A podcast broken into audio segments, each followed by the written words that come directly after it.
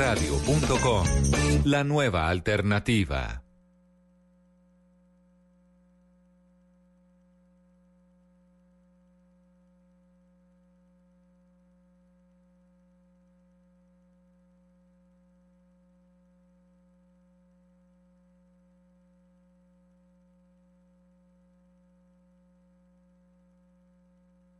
Se despierta esta hora. Néstor Morales. más importante de Colombia. Felipe Zuleta. dato es que por primera Paola Ochoa. La cifra de Ricardo Ospina. de los integrantes del equipo Y un completo equipo periodístico y de opinión. Habrá una cantidad. Estarán trabajando para llevarles la información, la ha verdad, dicho el ministro. la noticia, responsable. el debate.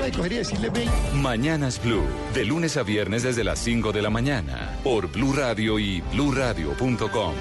La nueva alternativa. Acompaña tu DJ eh, Inorita. Le- Inora la que te enamora.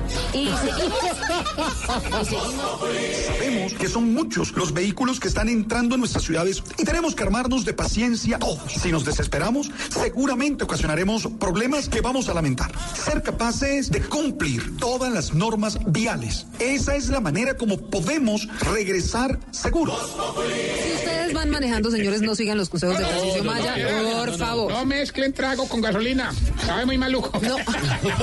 en seriedad, hermano, no queremos más accidentes, queremos más oyentes de Voz Populi. Entonces, no se duerman, no tomen trago si van a manejar, si pilas con el microsueño, no se distraigan. Si la señora está echando cantaleta, déjela echar cantaleta tranquilo, que eso lo mantiene despierto, digamos. Yo, yo también uso la carretera y me da pesar, hermano, los accidentes con niños y todo ahí viendo cómo los padres, eh, por un acto de irresponsabilidad, Tarcisio de alcalde. Si son deportes, son deportes, El colombiano está por ahora en los tres primeros, por ahora en el podio. están en Blue Radio.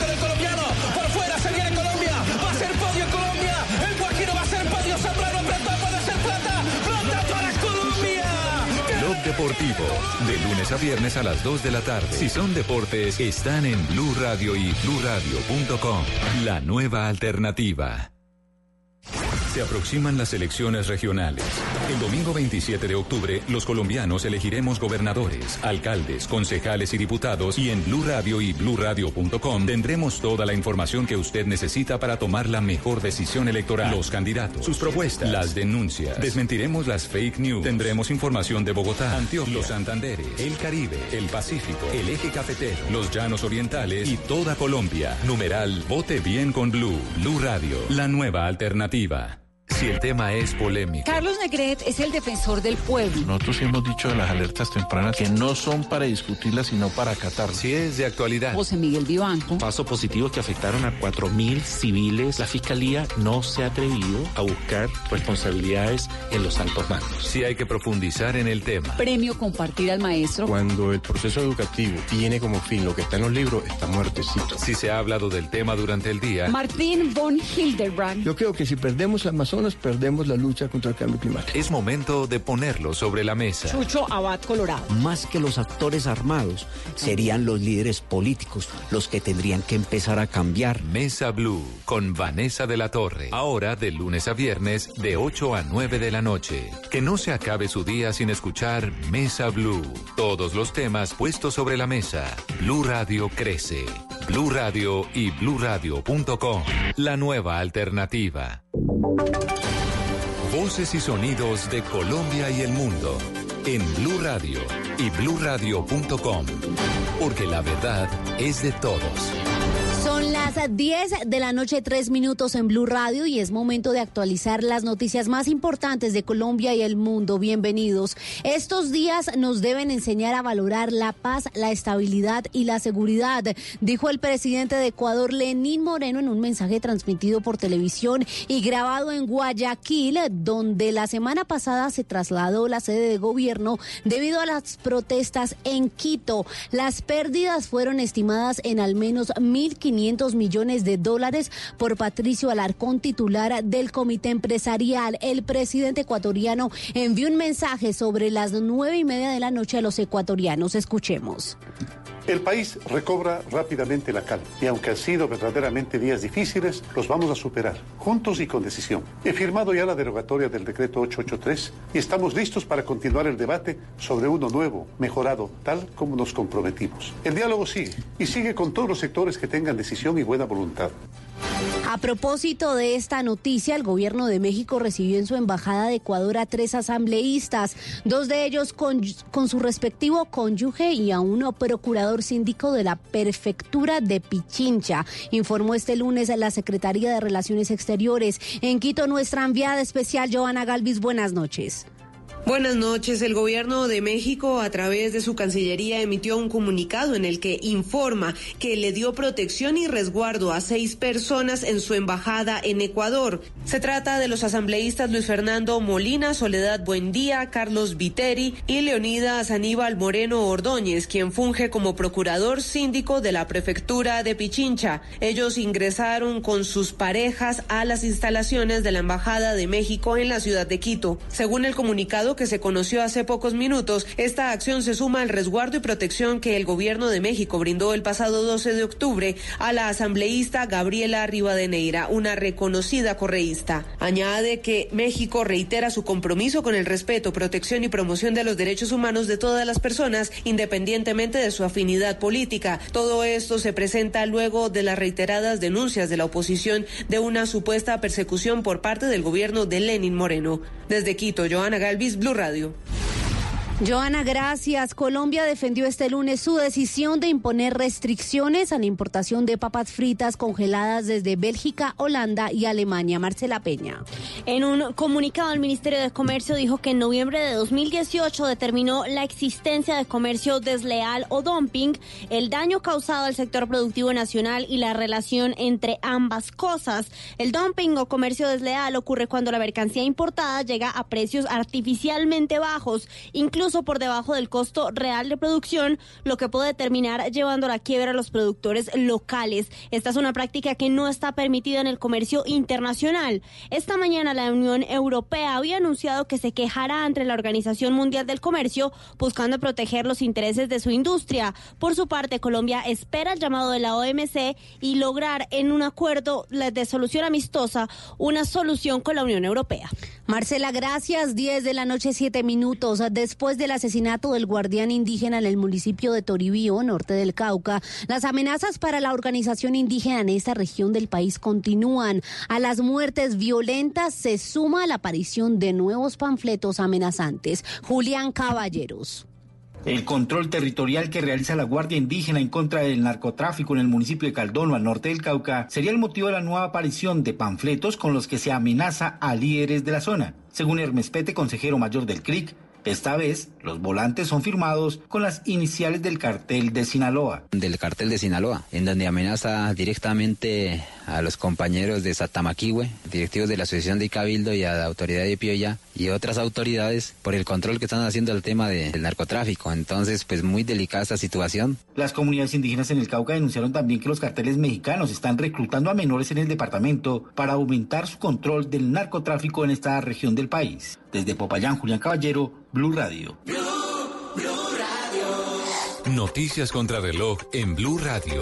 A las 10 de la noche, 8 minutos, la noticia en desarrollo. Como exitosa fue calificada por el personal médico la intervención quirúrgica a la que fue sometida la candidata a la gobernación del Atlántico, Elsa Noguera de la Espriella, luego de sufrir una caída que le produjo una fractura en su fémur izquierdo. La cifra, alrededor de 100 personas con banderas de Cataluña protestaron este lunes ante la Embajada de España en México por la condena a prisión a nueve líderes catalanes por el proceso secesionista ilegal de 2017. Y quedamos atentos porque este martes en Casa de Nariño el presidente Iván Duque encabezará un homenaje al presentador y empresario Jorge Barón con motivo de los 50 años del show de las estrellas. Muy bien, esto en noticias, ampliación en blurradio.com, síganos también en Twitter. Estamos como arroba Blue Radio Co. Continúen con la programación de Blue Radio. El mundo está en tu mano. Escúchalo. Noticias de Colombia y el mundo a partir de este momento. Léelo, entiéndelo, pero también opina. Con respecto a la pregunta del día. Comenta. Yo pienso que ese código. Critica. Sí, pienso que. Felicita. Vean que el pueblo lo está En respaldando. el fanpage de Blue Radio en Facebook tienes el mundo. Y un espacio para que compartas lo que sientes. Búscanos como Blue Radio en Facebook. Tú tienes mucho que decirle al mundo. Porque en Blue Radio respetamos las diferencias. Blue Radio, la nueva alternativa. ¿Qué se requiere para una buena conversación? Un buen tema, un buen ambiente, buenos interlocutores, preguntarles a los que saben y dejar que todos expresen su opinión. Cada noche encontraremos los ingredientes necesarios para las mejores conversaciones en Bla Bla Blue. La manera ideal de terminar el día y comenzar uno nuevo. Aquí comienza Bla Bla Blue. Conversaciones para gente despierta. En vivo, desde el estudio principal de Blue Radio, en Bogotá, Colombia. Aquí está Bla Bla Blue. Con ustedes, Tata Solarte, Simón Hernández y Mauricio Quintero. ¿Qué pasa? ¿Qué pasa, Colombia? ¿Qué pasa? Que estamos firmes, que les prometimos que íbamos a estar aquí de lunes festivo en esta edición de Operación Retorno de Bla Bla Blue. Y aquí estamos firmes. Seguramente hay mucha gente que no ha llegado a sus destinos, no ha, no ha vuelto, pero aquí estamos acompañándolos. Firmes como un flan, pero estamos. Pero estamos en pijama. Prometí que iba a venir en pijama y aquí estoy. El blower se quedó en la casa, estamos con una pinta relajadas, pero pues también es normal, ¿no? Pantuflitas de fin de- de semana, sudadita, ¿Qué pasa con mis tranquilos.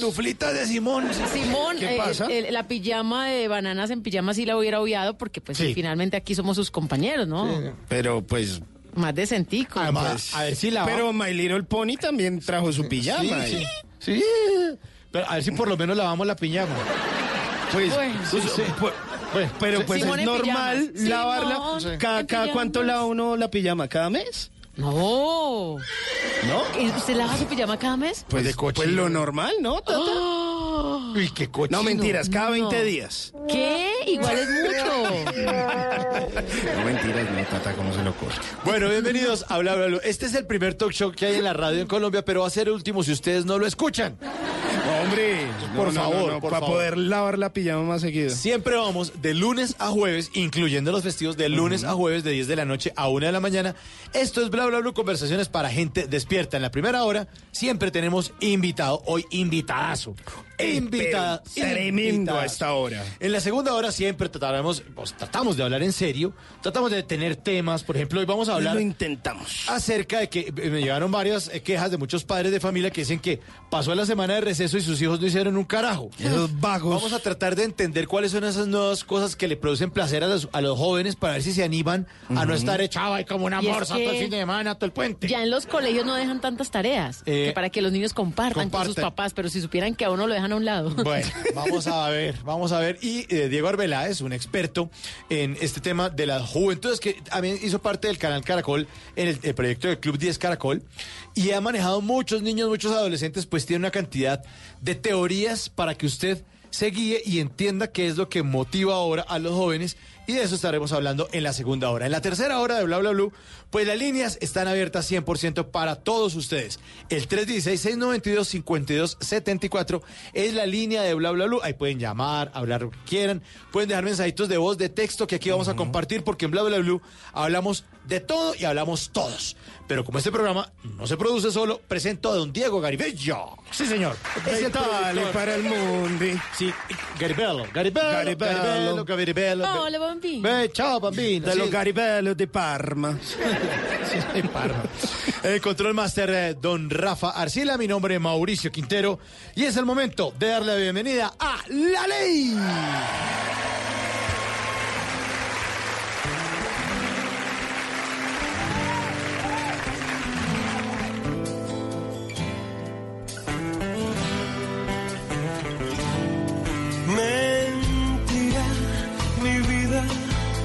Lo que se da y no se mira, mentira fundida por miel que vaporo mi piel, mentira prohibida, debilidad que me domina, mentira mi vida. Yo quiero más, mentira.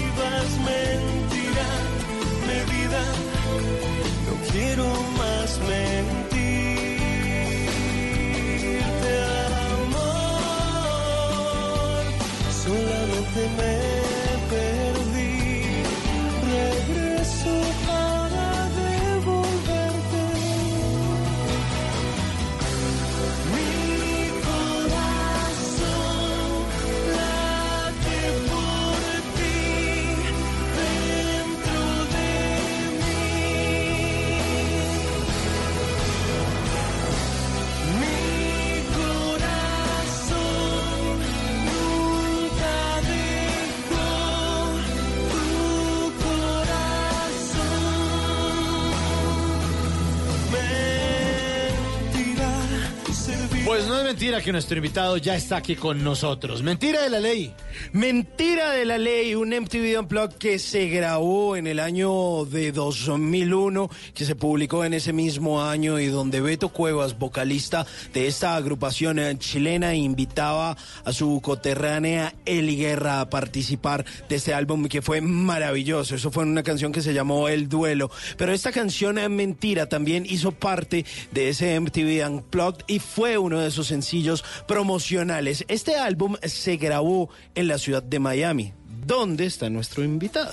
Así es, señor. nuestro invitado. que vea. Ya está listo el invitado, ¿no? Sí, señor. Bueno, sí, bueno. señor. ¿Está, está maullando? Está Nuestro maullando. invitado esta noche Miau. es un grande. Es un grande de la radio y la televisión. Le dicen el gato y hasta ahora no ha rasguñado a nadie, pues que yo sepa. Presenta los cuentachistes, y, pero me dicen que es malísimo para echar chistes. Malísimo. Pero es un placer hablar con él, no solo por semejante bozarrón que ustedes ya le están escuchando, sino porque todas las cosas que dice son hermosísimas. Recibamos con un caluroso aplauso al señor Ay. Humberto Rodríguez Calderón. Ese es, ese es. Ese es. Y, y- y les agradezco, Mao, Simón, Tata, eh, les agradezco por lo de grande, grande sí, porque estoy en 1.90 todavía antes de empezar a bajar y a descender, como los años van pasando, uno se va achicando, pero todavía no he llegado a ese No, punto, entonces sí soy grande. 1.91. 1.91. Ah, por todo sí lo bajé, alto. Entonces sí bajé, estaba en 1.92. No, pero la cédula siempre miente. Yo en la, cédula mido más. Como Pinocho, sí. Es que antes no lo medían a uno, sino que le preguntaban, ¿usted cuánto mide? Y uno, uno decía más. Vaya No, siempre lo han medido, Tata. ¿Qué? A mí no me midieron. Ah, no, bueno, ustedes no, Entonces, ¿qué, sí. ¿qué dice en su cédula, Tata? 1.90 y qué. 1,65. y yo ahí me puse 3 centímetros.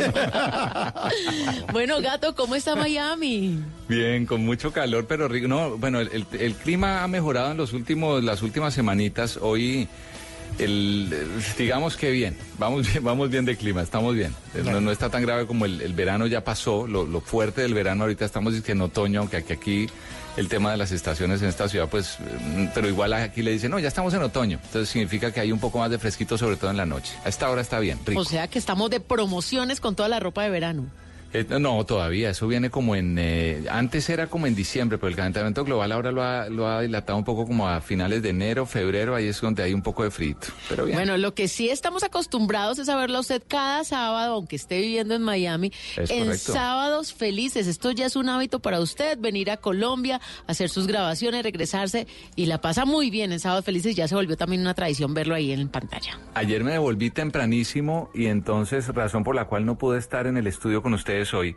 Pero igual, em, cada semana la facilidad de la tecnología, de los vuelos, de los aviones, de el canal que paga el ticket, de todo eso. es- es la- Usted la es el hombre de las poder- millas. Sí, pero no son mías. Pero yo sí las, las uso y las gasto. Bueno, pero igual el vuelo no es tan larguito, ¿no? Son como tres horas y media desde Miami hasta acá. Pues mira, dependiendo del eh, viento y de qué tipo... No, mentira. el- En la verdad, tres horas- turbulencia- Tres horas 15 minutos, tres horas 20 máximo. Ese es, es el- y es que no es nada, eso es como ir de Bogotá a Villa es un trancón Suachachía. Sí. Bogotá. Más o menos. sí. Bueno, Pero gato. bien, dímelo, Tata. Regresémonos en el tiempo. Cuando usted Uy. apenas estaba aprendiendo a hacer miau, Cuando era un menino. ¿Usted cómo llega a los medios de comunicación? Hoy lo vemos en la pantalla grande, en el canal más visto de Colombia. Pero usted, ¿cómo empezó? Eso, uy, muchas gracias por preguntar. Bueno, los que nos están oyendo hasta ahora, por favor, vayan, busquen una tacita de algo de té, oigan la historia, porque a este niño le gusta hablar. No, mentira, yo aprendí a resumirlo. Mi tata, yo arranqué, realmente fue en República Dominicana, cuando vivía ya nueve años, y fue por puro accidente, 1989, y en este justo mes de octubre, estoy, la semana pasada, cumplí 30 años de hacer radio y televisión porque las com- lo comencé a hacer paralelamente allá en Santo Domingo. Y cuando digo fue por accidente es que yo en esa época estaba, había salido del colegio, me había graduado en el 88, me gradué yo, con suma no cum laude, sino dificultad. Y- miren, no, ustedes se ríen, pero yo, o sea, tengo un amigo que gracias a Dios, no creo que en este momento esté oyendo, aunque le voy a decir ya que, que ponga la radio, bueno, pero igual.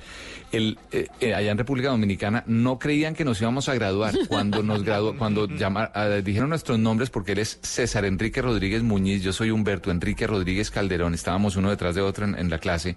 Cuando dijeron los nombres de nosotros los dijeron al tiempo y nos tocó subir al tiempo. Todo el curso, la iglesia entera, porque era una, una iglesia, se levantaron a aplaudir como y nosotros y estos manes que pensaron que no nos íbamos a graduar en serio. No, no solo eso, ya se van. Y yo casi, claro, no, pero yo casi con 21 años. Uy, ¿esos siete Uy. primeros o qué? Sí, no, eh, dos primeros, uno y dos, eh, tres. Y, y entonces, en ese momento, pues entendí que había aprendido mucho en el colegio, que me había servido mucho, y ahí era el momento de, de comenzar. Pero mira, paralelamente estaba en esa graduación, había conocido al, herm- al eh, vecino de una novia, y él mm, tenía con su papá una compañía de sonido. De, le, daban sonido a diferentes artistas, pues una compañía donde los artistas llegaban, decían, tenemos un concierto en tal sitio, una presentación en tal, nosotros les alquilábamos los equipos, les dábamos el servicio además de- de- del sonido, y yo empecé a trabajar con ellos ahí puro empírico, tomé unos cursos intermedios de sonido para entender bien cómo era el tema de la, del diseño de sonido, de la mezcla en vivo o en estudio de grabación, y ahí fue que comencé a, digamos, a entender lo que era todo este mundo del entretenimiento. Y estando ahí, un- el mismo amigo mío se metió a un grupo de rock, me metieron a mí como manager del grupo de rock y yo terminé como manager del grupo de rock, conocí al manager de otro grupo de rock y él estaba buscando un ingeniero de sonido para el, eh, el, el estudio de grabación de la emisora, para producir y grabar en la emisora. Oiga, Humberto, pero yo, yo me quiero devolver un segundo. ¿Pero usted qué hacía en República Dominicana? Sí, es que... Pues el- la verdad, ni yo sé, no, no, el, el- mi papá, no mentira, mi papá, mi papá, que mi viejo Humberto, que en paz descanse, mi viejo, él, él fue piloto, 32 años de, de su vida, y cuando se retiró, se retiró pero a volar. Él voló para una compañía que es la más segunda más antigua del mundo, para no decir nombres, la más antigua de Colombia. Y él cuando cuando se retiró se fue a República Dominicana. Yo en esa época estaba en, en, digamos, me había ido a pasar un tiempo con un tío en Roma. Esto no es para chicanear, esto es contándole la verdad, ¿no? No, no, no. Y, y estando allá, mi mamá me llama y me dice, bueno, mira, tienes dos alternativas. Te vienes a vivir, eh, digo, te devuelves a, a Bogotá con tus hermanas. Yo soy el menor de tres. Te vuelves a vivir con tus hermanas en Bogotá o te vas con nosotros porque tu papá se retira y se va a volar a una aerolínea en República Dominicana los últimos años, etcétera. Y yo dije, pues la verdad, mis hermanos, o sea, uno chiquito, uno lo, lo iban a cascar a uno sí o sí. Entonces uno devolverse para estar con las hermanas, uno siendo el más chiquito, no es que me consintieran de a mucho. Y uno a esa edad, yo tenía 15 años, tal vez 16, por ahí, 15, 16, y me pensé, dije, mamá, casa mamá, papá, República Dominicana, playa, playa, playas bikinis, o sea, esa, a esa edad esas hormonas que No, están pues, imagínese. Entonces allá terminé, en República Dominicana, año, noven- año 86 fue eso. Y, en- y desde esa época usted ya tenía esa voz espectacular que tiene. o sea, no, Pero fue Pues- ¿cómo, cómo fue el, el tema? La- el- me, imagino la- me imagino las conquistas de... Ay, tan divino. Ay, tan linda la voz. Dime algo, dime algo. Hola, nena, ¿cómo estás? mi amor? Mira, déjame decirte que esto... No, tú sabes que el, el tema de la voz yo ni siquiera ni estudié, ni me preparé, ni nada. Yo iba a ser piloto, por- como mi papá. O sea, yo pensé que quería, aunque no quería ser piloto comercial como, como mi viejo, mi viejo había estado tres años en la Fuerza Aérea. Y yo pensé que eso me gustaba, que un avión desde combate. Entonces, en esa época, o algún par de años antes, era, había estado de moda Top Gun. Eh, entonces yo dije, no, eso es lo máximo, Top Gun, yo voy a hacer eso, Tom Cruise.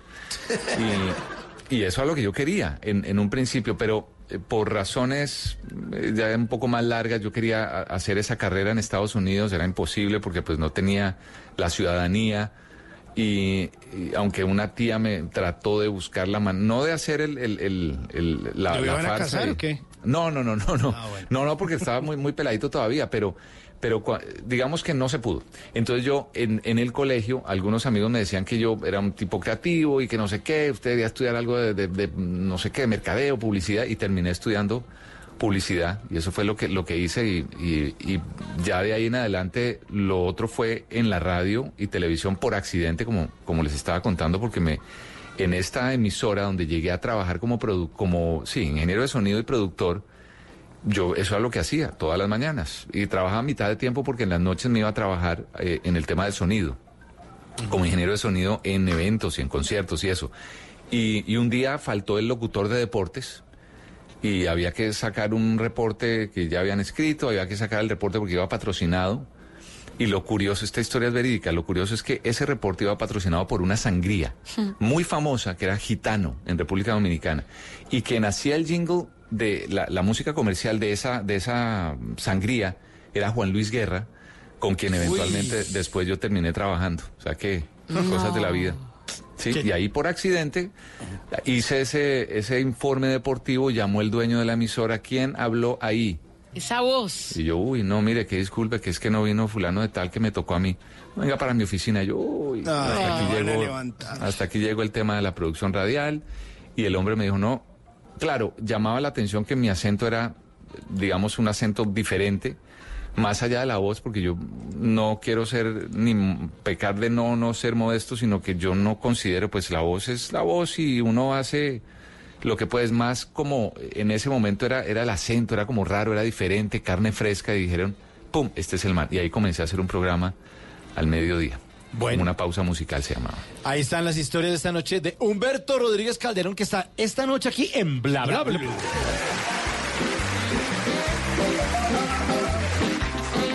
Y ahora en Bla Bla Blue venimos a robar. Muchísimas gracias, venimos a robar porque venimos a robar. ¿Cómo son sus arrobas en las redes sociales, Humberto? Arroba, arroba Humberto el Gato en todo. Arroba H-U-M-B-E-R-T-O, el gato. Arroba Humberto el Gato, ahí estoy. Bueno, vinimos a robar porque venimos a robar. ¿Qué es esto? Arroba, arroba sopa de banano. Si se llama así. No. Arroba sopa de No, banano. no, más seriedad con los usuarios. Arroba sopa de banano puso en Pero su, está chistoso para que. arroba sopa de banano puso en su cuenta de Twitter, de su cuenta de Twitter dice, mis papás a mi edad tenían dos hijos y ya estaban construyendo una casa donde vivir. Yo hoy me tuve que bañar con el jabón de los platos porque se me acabó el jabón del baño. Oiga, no. ¿Qué es esa Está muy mal. Arroba Carla Varela Prieto en su cuenta de Twitter puso, acabo de escribirle al jefe de área, besémonos en los archivos, y era basémonos en los archivos. Dice, el pobre se debe estar perfumando. vinimos a robar, vinimos a robar porque venimos a robar. Arroba reconfiado. Ok. Arroba reconfiado. Puso en su cuenta de Twitter la siguiente frase. Dice, el truco está en hacerles creer que sentimos todo lo que decimos. Uy, me gusta. Este último, arroba Sabaneroski. Sí, Sabaneroski así se llama. Puso este diálogo en su cuenta de Twitter. Dice así, dice, el taxista me dijo, son 18 mil. Yo tengo 16 mil. Taxista, ¿y cómo hacemos ahí? Yo, échale una cuadra en reversa. Se me tocó correr porque me iba a joder con la cruceta. venimos a robar porque vinimos a robar.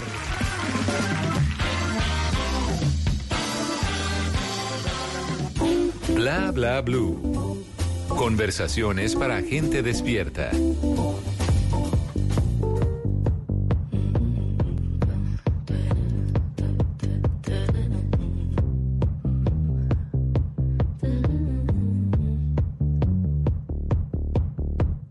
White shirt, now red, my bloody nose sleeping. You're on your tippy creeping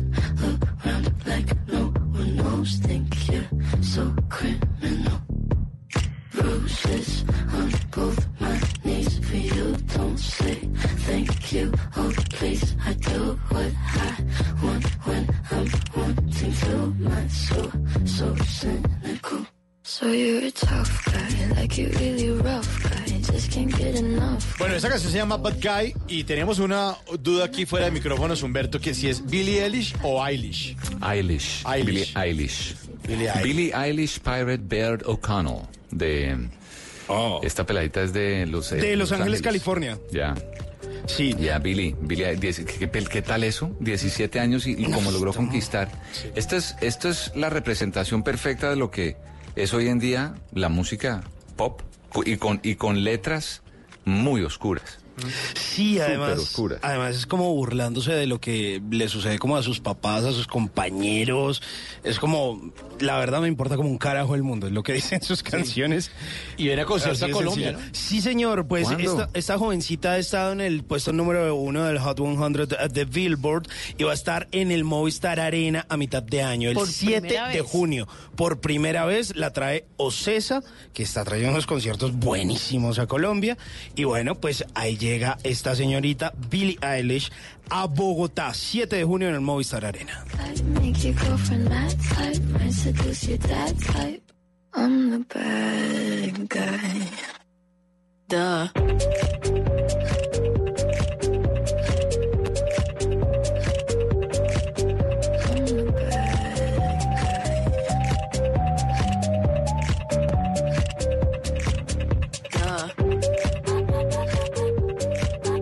Cajas de dientes, cajas fuertes y hasta cajas de música.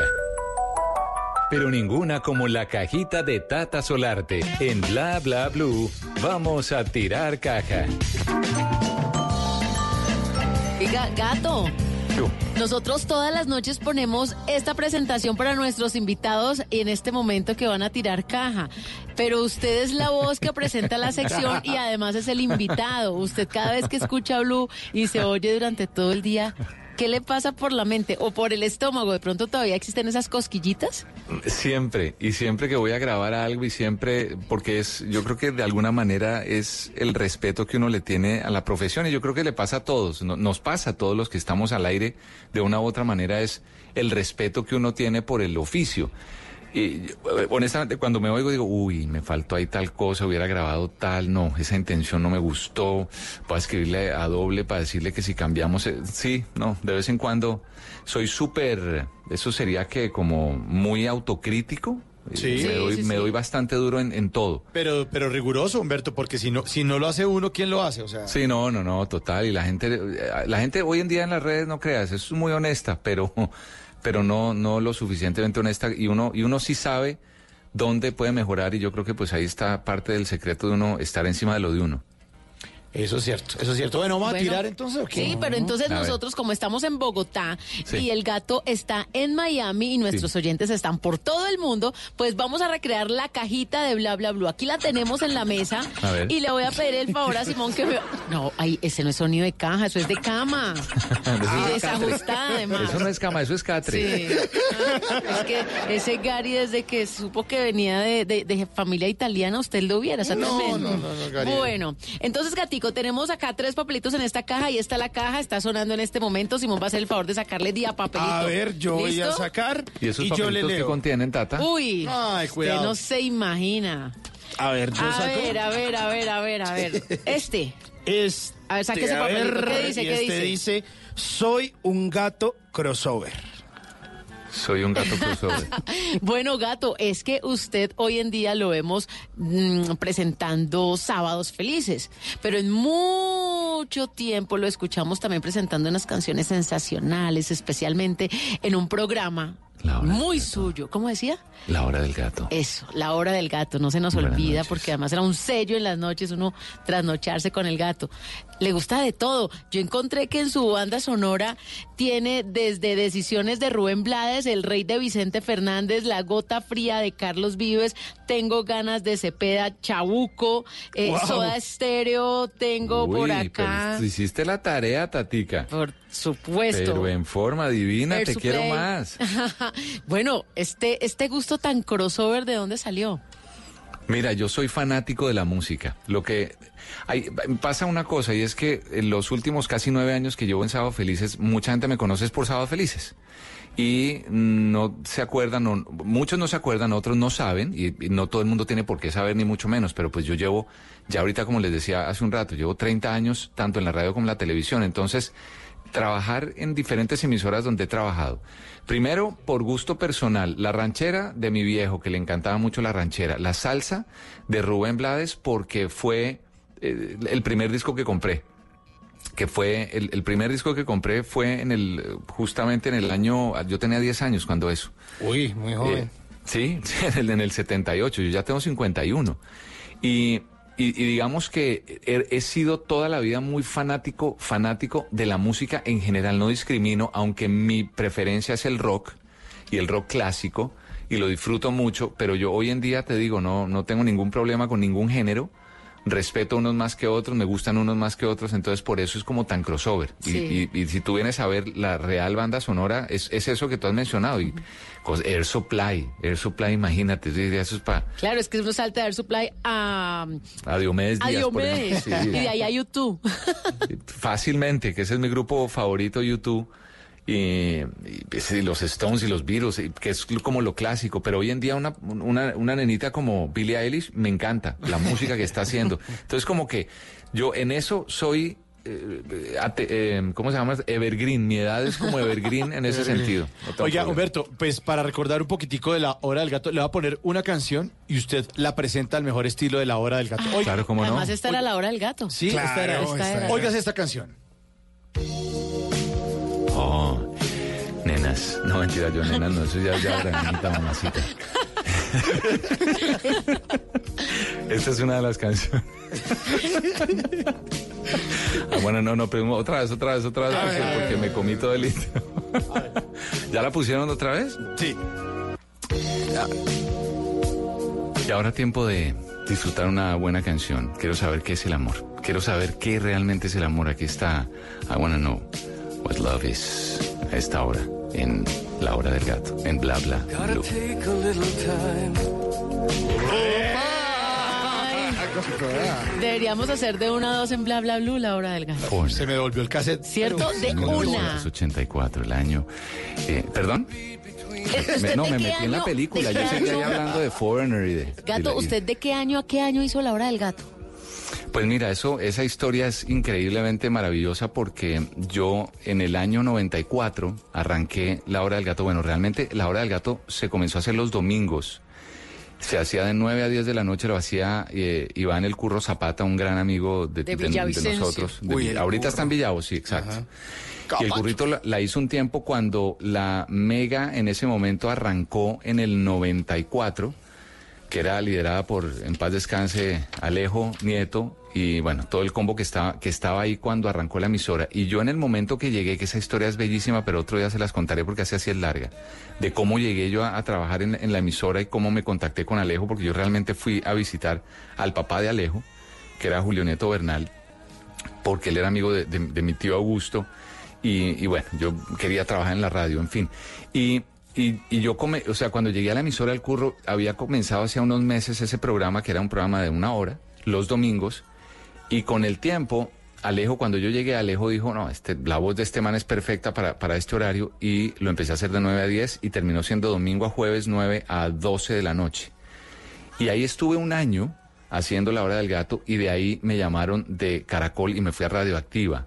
Y en Radioactiva hice exactamente lo mismo y de ahí pasé a Caracol Estéreo y de ahí pasé a los 40 principales y de ahí a 88.9 y bueno. Y ahora está en las redes sociales, La Hora del Gato, si la buscan, ahí la tengo en las diferentes plataformas, como un programa no exactamente igual al que hacía en esa época, pero, pero pues sí, con la música y un poco pues de, de la mística de lo que había musicalmente alrededor de La Hora del Gato. Sí, es que esta hora es mágica. Sí. Definitivamente. Sí. Ahí, ahí me lo estoy encontrando, ahí está el podcast para quienes lo quieren buscar eh, a través de Spotify. Ahí ya van eh, más de 45 episodios donde habla de Pero todo un sabes que lo dejé de hacer ahí por un tiempo. Hace, un, hace casi un año dejé de publicar en Spotify porque es que ahorita le- les cuento que arrancamos hace dos meses y medio una plataforma, eh, una multiplataforma de entretenimiento y comenzamos con podcasts. Entonces estoy metiendo mi contenido ahora en esa plataforma nueva que se llama Ok. Revolution Network. Pero, pero sí, digamos, programas anteriores de La Hora del Gato están ahí, ahí en, en Ah, Spotify, y ok. en iTunes, y en Stitcher, y en cuanta cosa exista por ahí. Bueno, gato, el siguiente papelito. Sí. Simón, ayúdele A al ver. gato. Bueno, a ver, ¿Qué dice? que sale, que sale. Uy, este está bueno. ¿Qué, qué, qué? Dice, me salvé de la paliza de un oyente. Gato, usted presentaba un morning, La Jungla, sobre infidelidades. ¿Qué fue lo que le pasó con uno de esos oyentes, con uno de esos televidentes? No sé. Ay, eso, eso, un, un oyente. Es que ese programa eh, fue uno de los programas que hice aquí en la radio en las, en las mañanas, en Miami.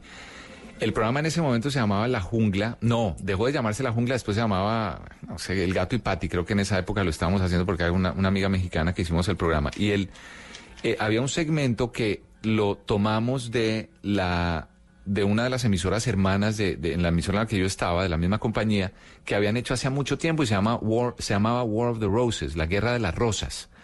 Y lo que consistía ese segmento era en que dos veces por programa, el programa era de 6 a 11 de la mañana, 6 a 10 de la mañana, y dos veces por programa, yo me hacía pasar por un vendedor de rosas. Y, y en esa época estaba el tema digital. Entonces, por ejemplo, el caso era, llamábamos a Mauricio. Entonces, Mauricio, yo, y yo cambiaba los acentos y metía, yo, digamos que yo no, no tenía mucho problema con eso porque me encanta jugar con el tema, la voz. Entonces yo me metí en encuentro, era sobre todo ca- casi siempre venezolano. Entonces yo llamaba, hola Mauricio, ¿cómo estás, pana? Mira, te estamos llamando porque aquí tenemos, eh, estamos introduciendo al mercado una, una nueva página que se llama eh, tuflores.com y tal, tal, ah, no, ya. Entonces siempre la gente contestaba, fulano contestaba, mire, no, no me interesa, o colgaban y, uno, y era persuadir al hombre para que se quedara. Resulta que previo a eso, Tata, que era la mujer de Mauricio, decía, no, es que yo siento que me está haciendo infiel. No, Tata, mira, tranquila, vamos a hacer toda la investigación. Hacíamos toda una investigación, llamábamos a Mauricio con Tata en la otra línea, hasta que Mauricio, pero mira, tenemos eh, esta rosa divina, ¿a quién te la podemos mandar? Esto es gratis, no tienes problema, pana, mira. Y el tipo, no, que no, que gracias, que no sé qué, hasta que finalmente lo persuadíamos el 90% de las veces y decía, bueno, mira, eh, sí, por favor, eh, se las puede mandar a Andrea. Eh, ¿Y qué quieres que le diga a Andrea? Porque tengo una tarjetita aquí muy linda. Bueno, ni mira, Andrea, que la noche que no sé qué, alguna vaina. Y saltaba Tata al teléfono. Mira, hijo de tu... na, na, na, na", Y se decían cualquier cantidad de cosas.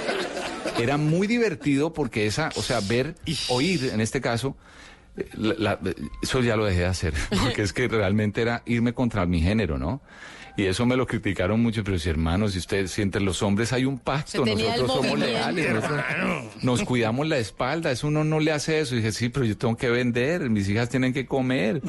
Entonces, lo hice durante mucho tiempo y, y era muy divertido porque en esos, en esas garroteras que se armaban al aire, eran grosería va, grosería viene, y la grosería cómo hace reír, ¿no?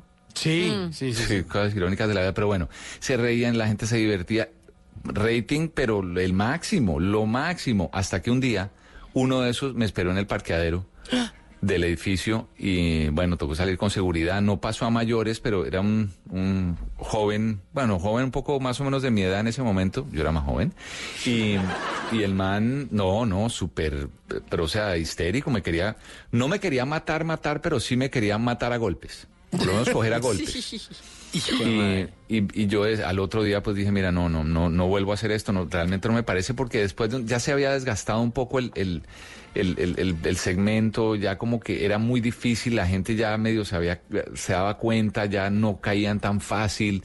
Entonces empezamos, el jefe dijo, no, hagamos una cosa, entonces hagámoslo de mentiras. Entonces con- consigamos unos actores y dije, no, eso no va a funcionar. Lo hicimos una semana con un par de actores y no, No, es distinto, claro. no funcionó y ahí murió eso, el, gracias a Dios, porque se, se complicó. No, yo me asusté, me asusté. Bueno, pues ahí verá. Imagínate, uno sale, no, no, de meterse uno de, per- no, qué jartera. Y además tenía razón el hombre, o sea, hermano, o sea, o sea, usted- es un código que hay, a ver, Mao, Simón, ¿sí o no? Sí, claro, obvio, entre señor. nosotros. Sí, sí, claro. Código de pero- silencio. Sí, eso hay que cuidarse la Pero si hay espalda que hacer el movimiento por unos hombres más fieles. Mm, Claro, El que se lance a la alcaldía fieles. con ese eslogan queda. Sí, hagan ese movimiento los que quieran. Nosotros No. aquí mejor seguimos con Humberto Rodríguez Calderón y con buena música a esta hora en Bla Bla Blue. El estuche, los aterciopelados. Bla bla blue. No es un mandamiento ser la diva del momento. ¿Para qué trabajar por un cuerpo escultural? ¿Acaso deseas sentir en ti todos los ojos y desencadenar silbidos al pasar? Mira la esencia, no las apariencias.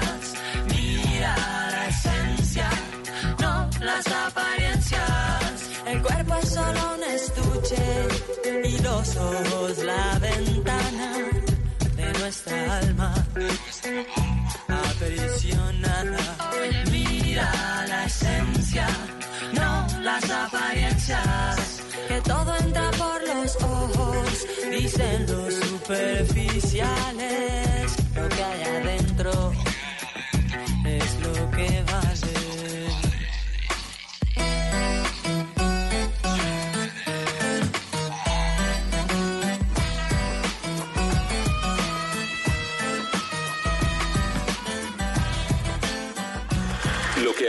día fue noticia, hoy es historia.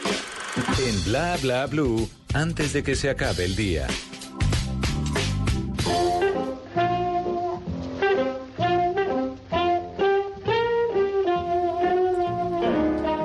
Antes de que se acabe el día, vale la pena recordar que un día como hoy, pero del año 1970, nació Jorge Villamizar, cantante y músico de pop latino y rock. Muy colombiano, el de Montería para el mundo. Jorge Villamizar es uno de los cantautores más talentosos de América Latina. Entre sus éxitos hay canciones como Tabaco y Chanel, Cara Luna, Mi Primer Millón. Todas esas son relatos autobiográficos que han recibido el respeto de su público y por supuesto ha sido galardonado en seis ocasiones en los Latin Grammy y ha tenido varios reconocimientos en el viejo continente. Su talento como compositor lo ha llevado a escribir éxitos para artistas como Julieta Venegas, Mark Anthony, Paulina Rubio, Gloria Trevi, Alejandra Guzmán y Luis Enrique, para quien escribió la canción Yo no sé mañana, el cual recibió un Grammy Latino en el año 2009. Actualmente trabaja en el sello Top Stop Music, dirigido por Sergio George, ganador de múltiples premios Grammy y quien ya había trabajado con Villamizar durante su época de vacilos. Antes de que se acabe el día, mire a ver usted señora ya, si trabaja, si hace algo por su vida, si deja de pasársela todos los días como si fuera puente, a ver si hace ese milloncito y deja la vagancia a un lado. Carajo. Café, me preguntan por ella. Me preguntan por ella. Me Nunca te irás a la cama sin aprender algo nuevo. Bla Bla Blue.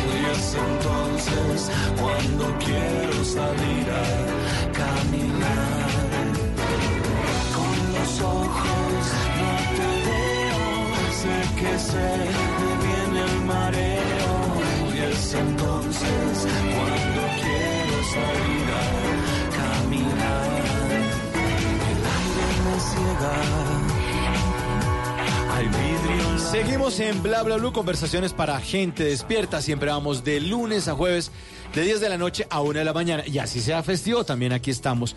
Siempre, siempre acompañándolos a esta hora. Hoy nos acompaña en esta primera hora Humberto Rodríguez Calderón. Sí, miau.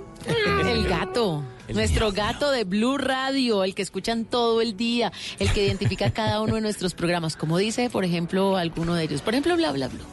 Bla Bla Blue. Conversaciones para gente despierta. En Blue Radio. La nueva alternativa. Oigan, qué buena música están poniendo. Qué buena música. Para acompañar a la gente ahorita en esa operación Qué retorno. Hay mucha gente que hasta ahora no, no, Buenísimo. no ha vuelto de la casa. Deben estar como eh, con el bronceado, oliendo a cloro, metidos en el carro en un trancón. O llegando diciendo, oiga, no tenemos pan para mañana, no, ay, ir a comprar. Hay que parar en Mamá, el supermercado. mamá no hice la cartelera. Ay, mijo, le doy con la cartelera por la cabeza. Mamá, mañana hay que ir disfrazado de Gastor.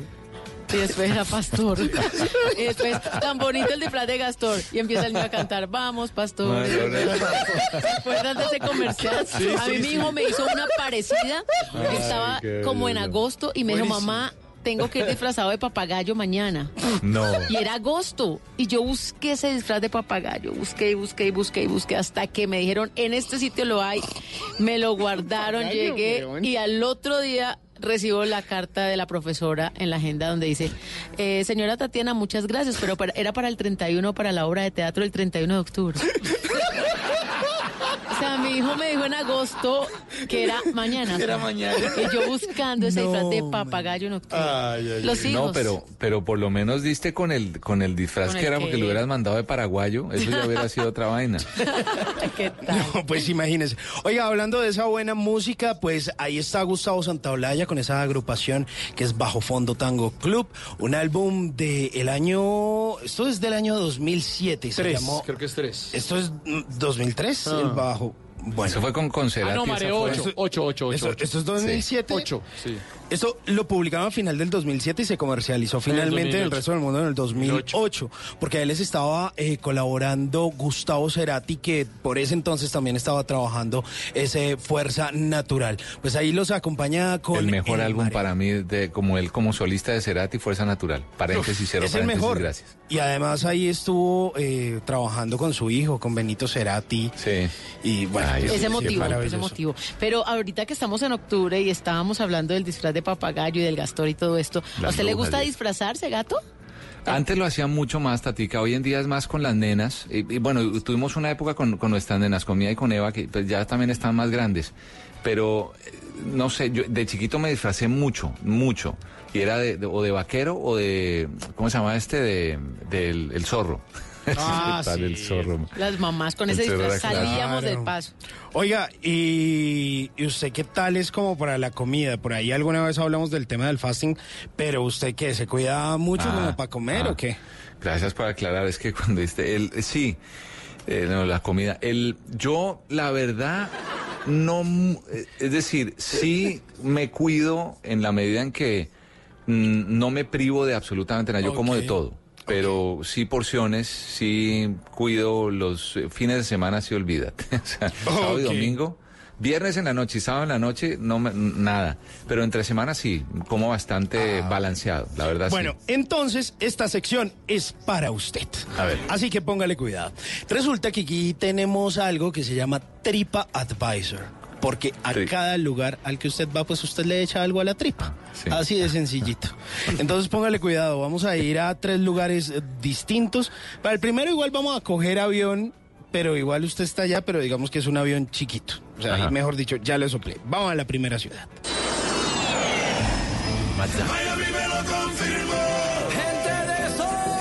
Bueno, gato, ¿qué hay que echarle a la tripa en Miami y qué hay que visitar en Miami? Uy, el rey de la frita. ¿Y ese cómo es?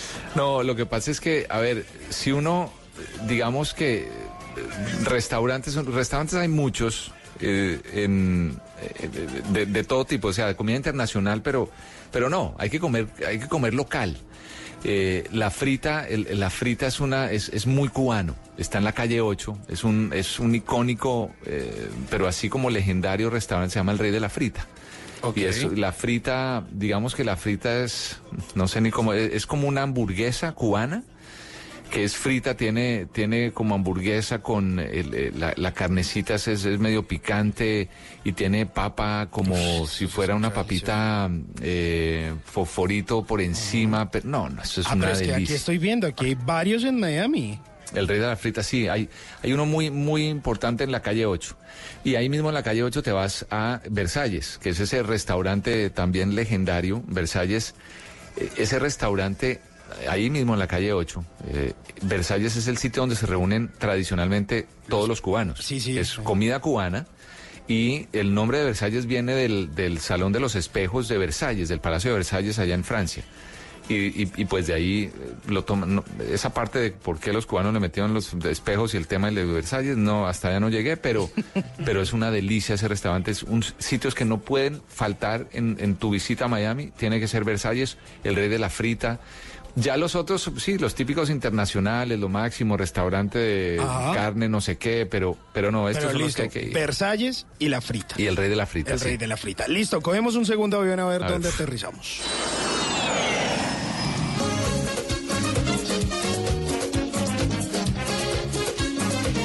Música de Juan Luis Guerra porque llegamos a República Dominicana y en Dominicana que hay que echarle la tripa, gato.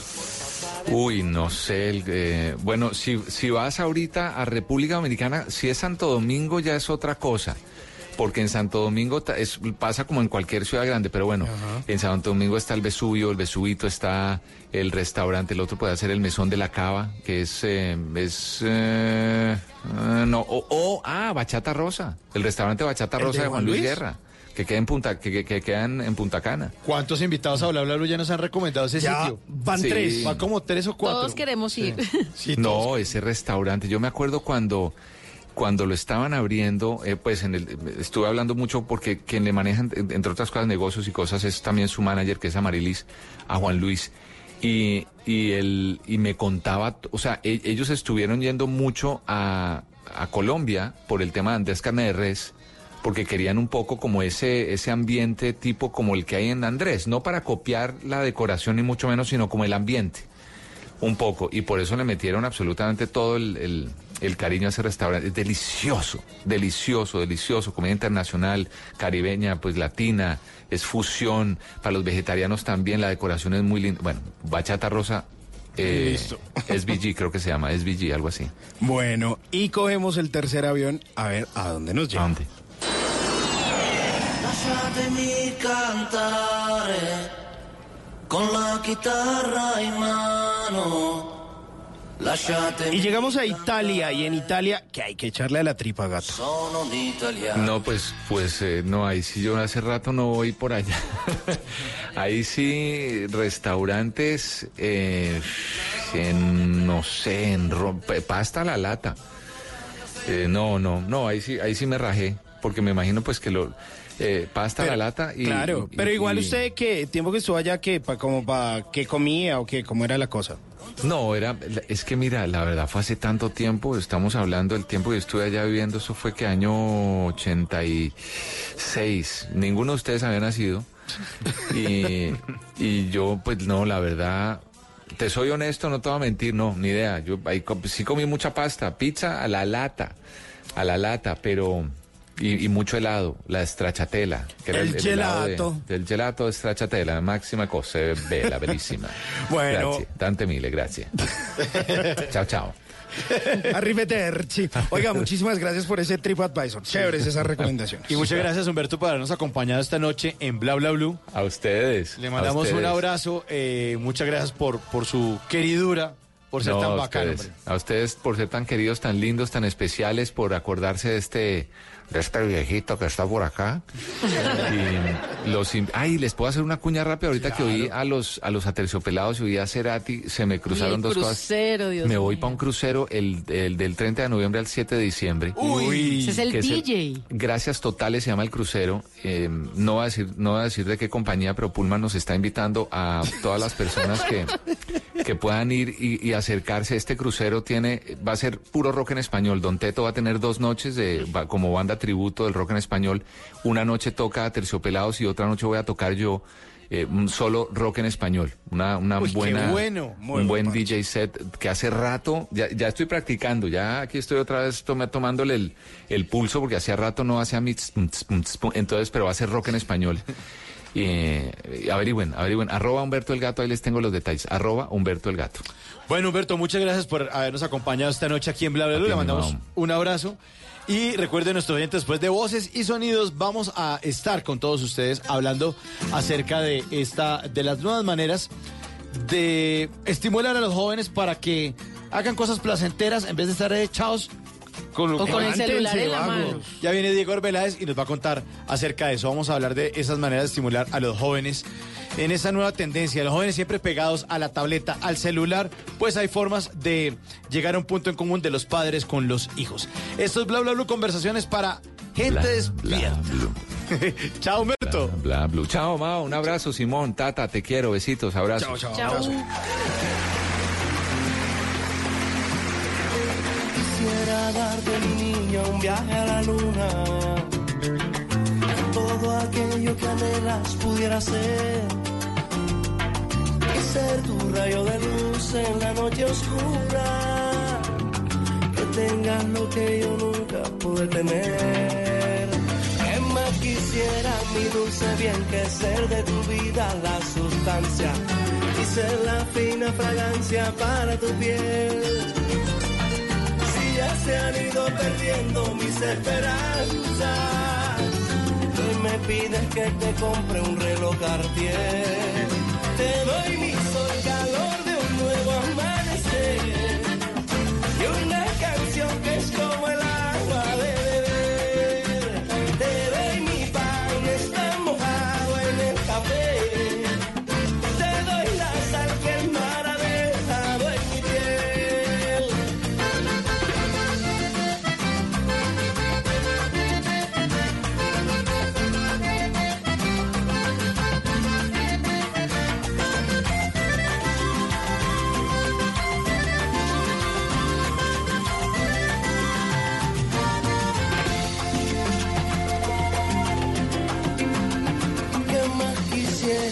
corazón que en un carro nuevo ir a buscarte y verte siempre a la moda París, New York?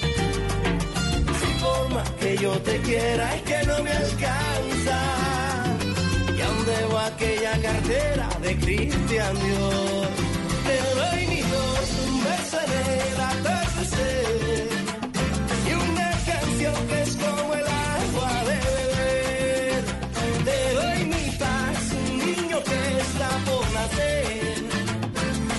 ¿Qué se requiere para una buena conversación? Un buen tema, un buen ambiente, buenos interlocutores, preguntarles a los que saben y dejar que todos expresen su opinión. Cada noche encontraremos los ingredientes necesarios para las mejores conversaciones en Bla Bla Blue. La manera ideal de terminar el día y comenzar uno nuevo. Bla Bla Blue. Conversaciones para gente despierta. De lunes a jueves desde las 10 de la noche. Blue Radio crece. Blue Radio y bluradio.com. La nueva alternativa. Voces y sonidos de Colombia y el mundo en Blue Radio y bluradio.com, porque la verdad es de todos. Bienvenidos, son las 11 de la noche y dos minutos. Soy Carlos Anabria. Gracias por estar con nosotros aquí en Blue Radio. Lo seguimos acompañando con noticias a esta hora desde Medellín. Todavía ah, se siente el pánico y la tensión en una urbanización en el occidente de la capital antioqueña por un incendio que se generó en una de las torres de apartamentos. Valentina Herrera.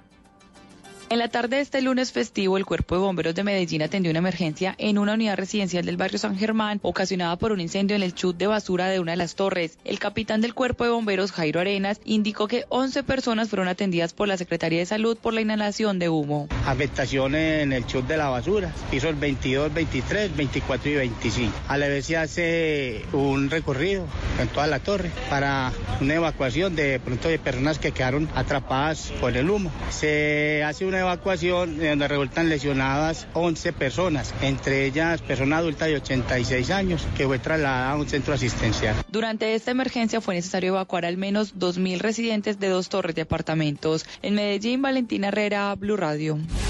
Y en Barranquilla un taxista fue agredido con arma blanca por oponerse a un asalto en el sur de la capital del Atlántico. Las autoridades están tras el paradero de los responsables de este ataque. Daniela Mora. Como Francisco Arturo Castro Palacios fue identificado el taxista que resultó herido con arma blanca luego de oponerse a ser atracado por tres delincuentes que lo abordaron en un sector de la avenida Circunvalar en el sur de Barranquilla. Mientras se dirigían hacia el barrio La Arboleda, los hombres intentaron despojarlo de sus pertenencias y luego de herirlo en múltiples ocasiones huyeron del lugar. Castro Palacios presenta seis heridas en diferentes partes del cuerpo y fue trasladado al paso Simón Bolívar donde recibe atención médica. Las autoridades adelantan las investigaciones para dar con el paradero de los implicados en el caso, quienes según informaron tendrían nacionalidad venezolana. Desde Barranquilla, Daniela Mora Lozano, Blue Radio.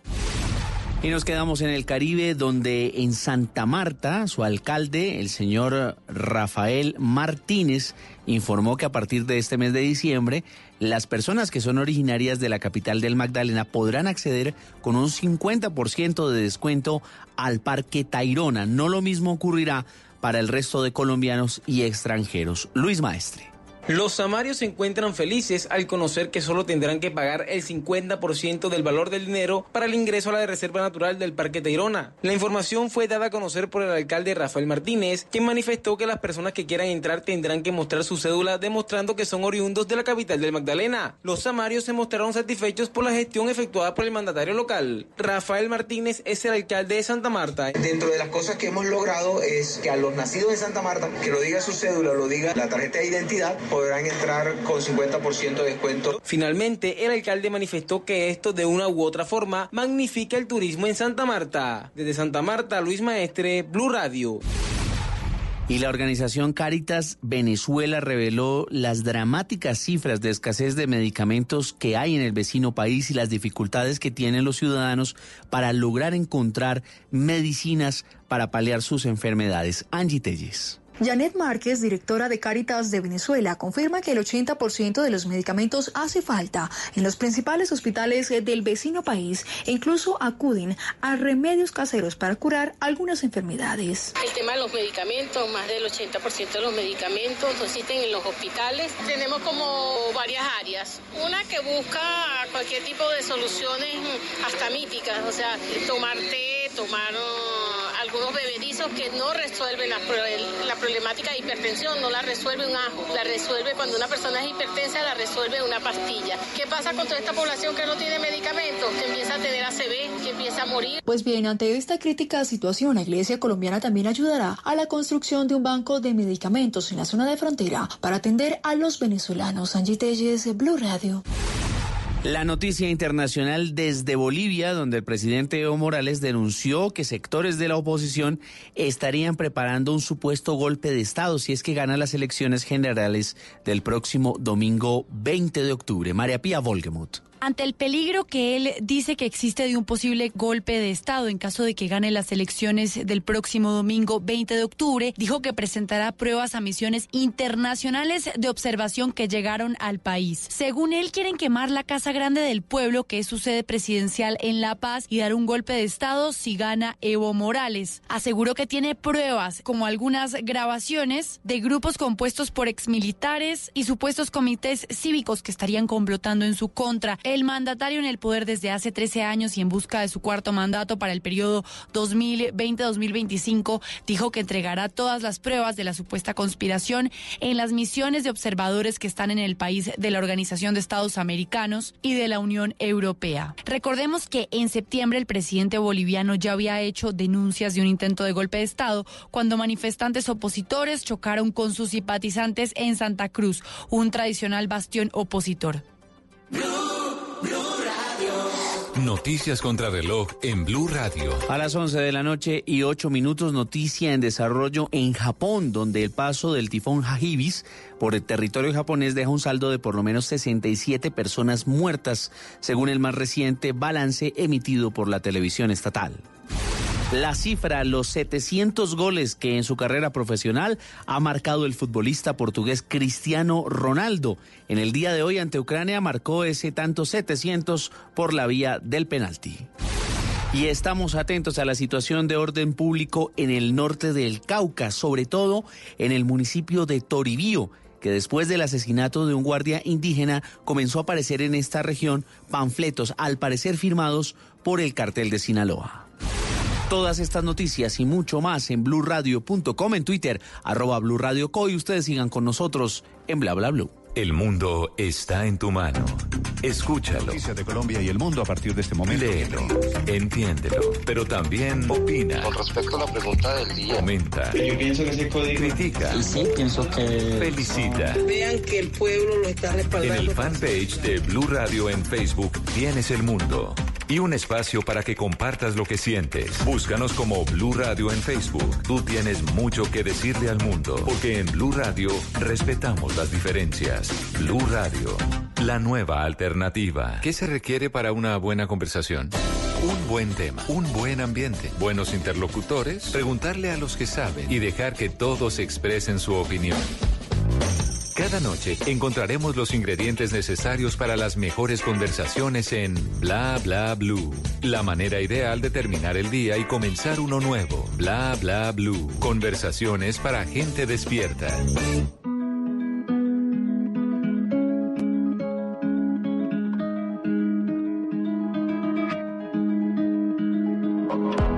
There's a place I go to when no one knows me. It's not lonely. It's a necessary thing. It's a place I made up. Find out what I made up. The nights I've stayed up, counting stars and fighting sleep. Let it wash over me. I'm ready to lose my feet. Take me off to the place where one reviews life's mystery. Steady on down the line, lose every sense of time. Take it all in and wake up that small part. Day to day, I'm blind to see and find how far to go. Everybody got the reason, everybody got the way. We're just catching and releasing what builds up throughout the day. It gets into your body and it flows right through your blood. We can tell each other secrets and remember how to love. Da da dum da dum dum dum. Da dum dum dum. Da dum dum. Da da dum da dum dum dum. Da dum dum dum. Da dum dum.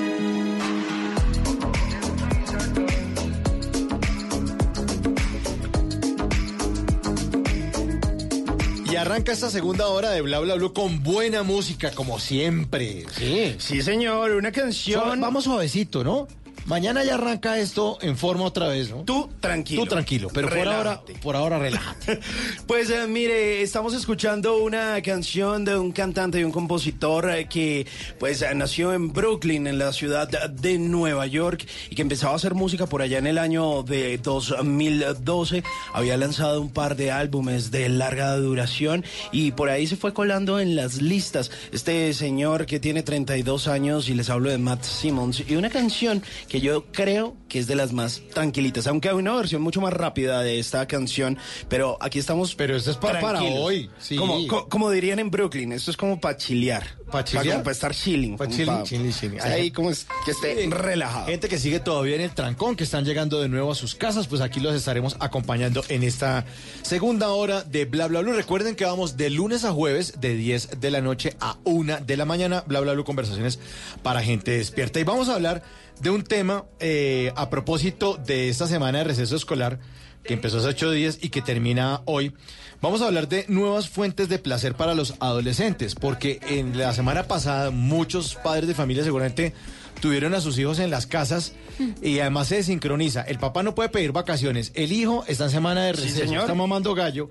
Oiga, papito, levántese temprano. Ayude a la casa. Ayude, por lo menos haga ejercicio, haga, alguna cosa. Pero ahí se Uy, eso es queda todo el día en esa habitación, Echado oliendo a trigrillo. jugando. Exactamente, echado ahí oliendo a, a tigrillo, echado como una morsa. Pues vamos a hablar de nuevas maneras o nuevas fuentes de placer para los adolescentes, porque fíjense que eh, incluso han salido estudios que dicen que hasta los adolescentes están perdiendo placer al sexo. O sea, como que hasta eso les está dando pereza. Y esta noche nos está acompañando aquí en Bla Bla en el estudio, señor Diego Arbeláez, que es el director de Escuela Caracol o Caracol Escuela. Eh, y él, eh, a él lo hemos invitado porque tiene gran experiencia, además de ser de padre de familia, ha sido el padre de muchos niños que ustedes vieron en el canal Caracol, en las pantallas del canal Caracol, en el Club 10. Sea, es una persona que tiene bastante experiencia durante muchos años en estos procesos de niñez, adolescencia, eh, ¿no? Y la edad de la caca, como decía mi papá. Que todo caca. les Todo. sabe feo, todo les huele feo, los papás no sirven, ellos son lo máximo. Exactamente.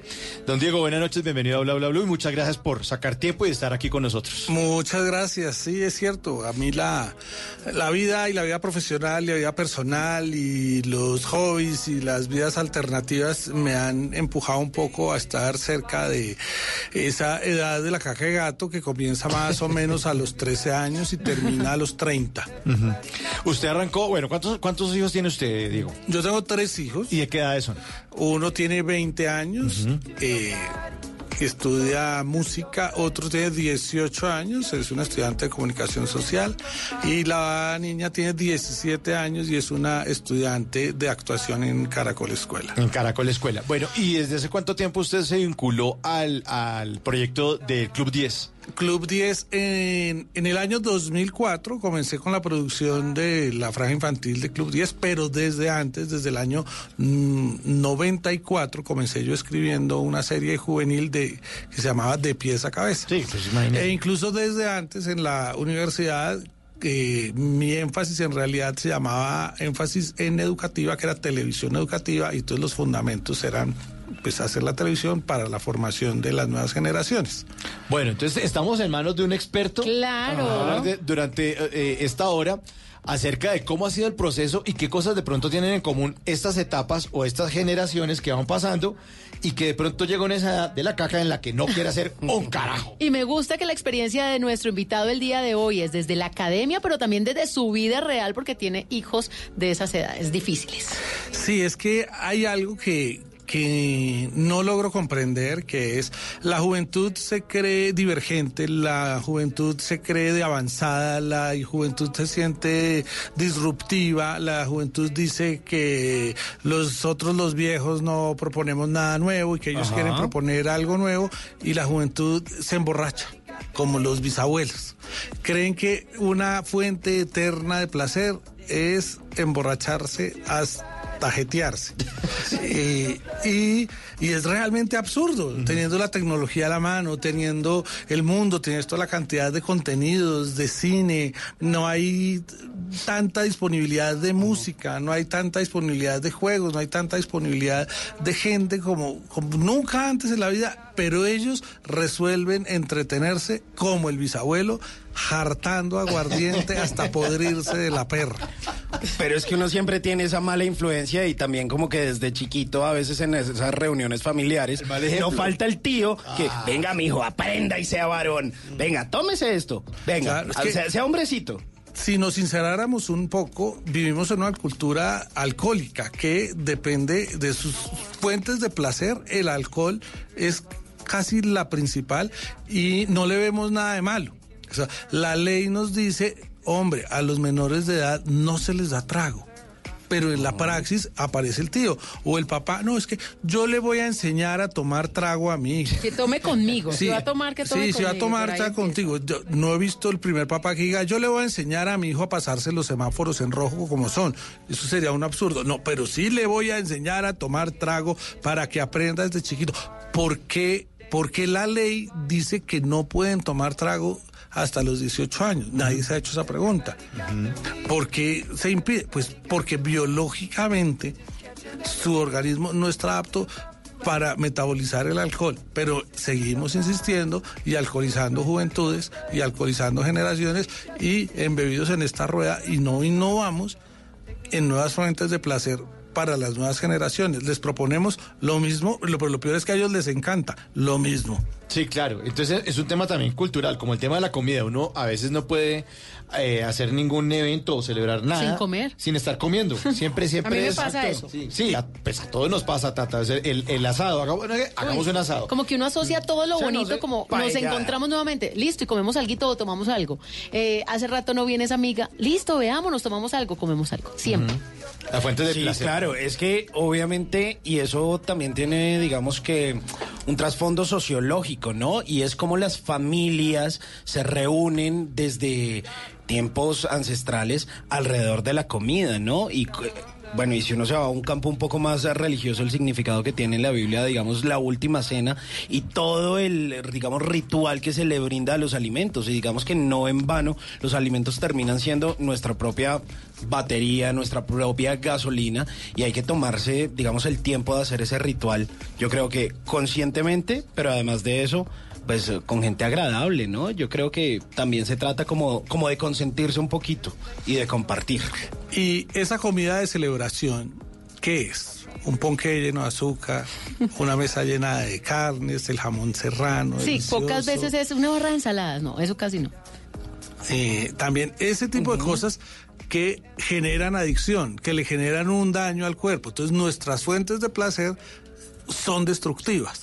No innovamos en fuentes de placer que no nos autodestruyan. Claro, y además porque uno está bien que uno comerse una carnecita, lo que sea, pero es que uno quiere, como decía usted, Diego, hasta jetearse. Entonces uno va a hacer un asado, uy, no es que ya no me cabe más, porque uno se comió media res en el asado. Con una tonelada de chimichurri o guacamole. Exacto. O si uno se va a tomar un trago, pues, pues también tomes un trago. Sí, pero es que tenemos que destapar 19 botellas porque es puente. Pues no, tampoco así. Y usted ya sabe desde antes, porque cuando está comprando las cervezas para el asado, Ah, no, usted dice eso- más o menos van 10 personas, que cada uno se tome 6.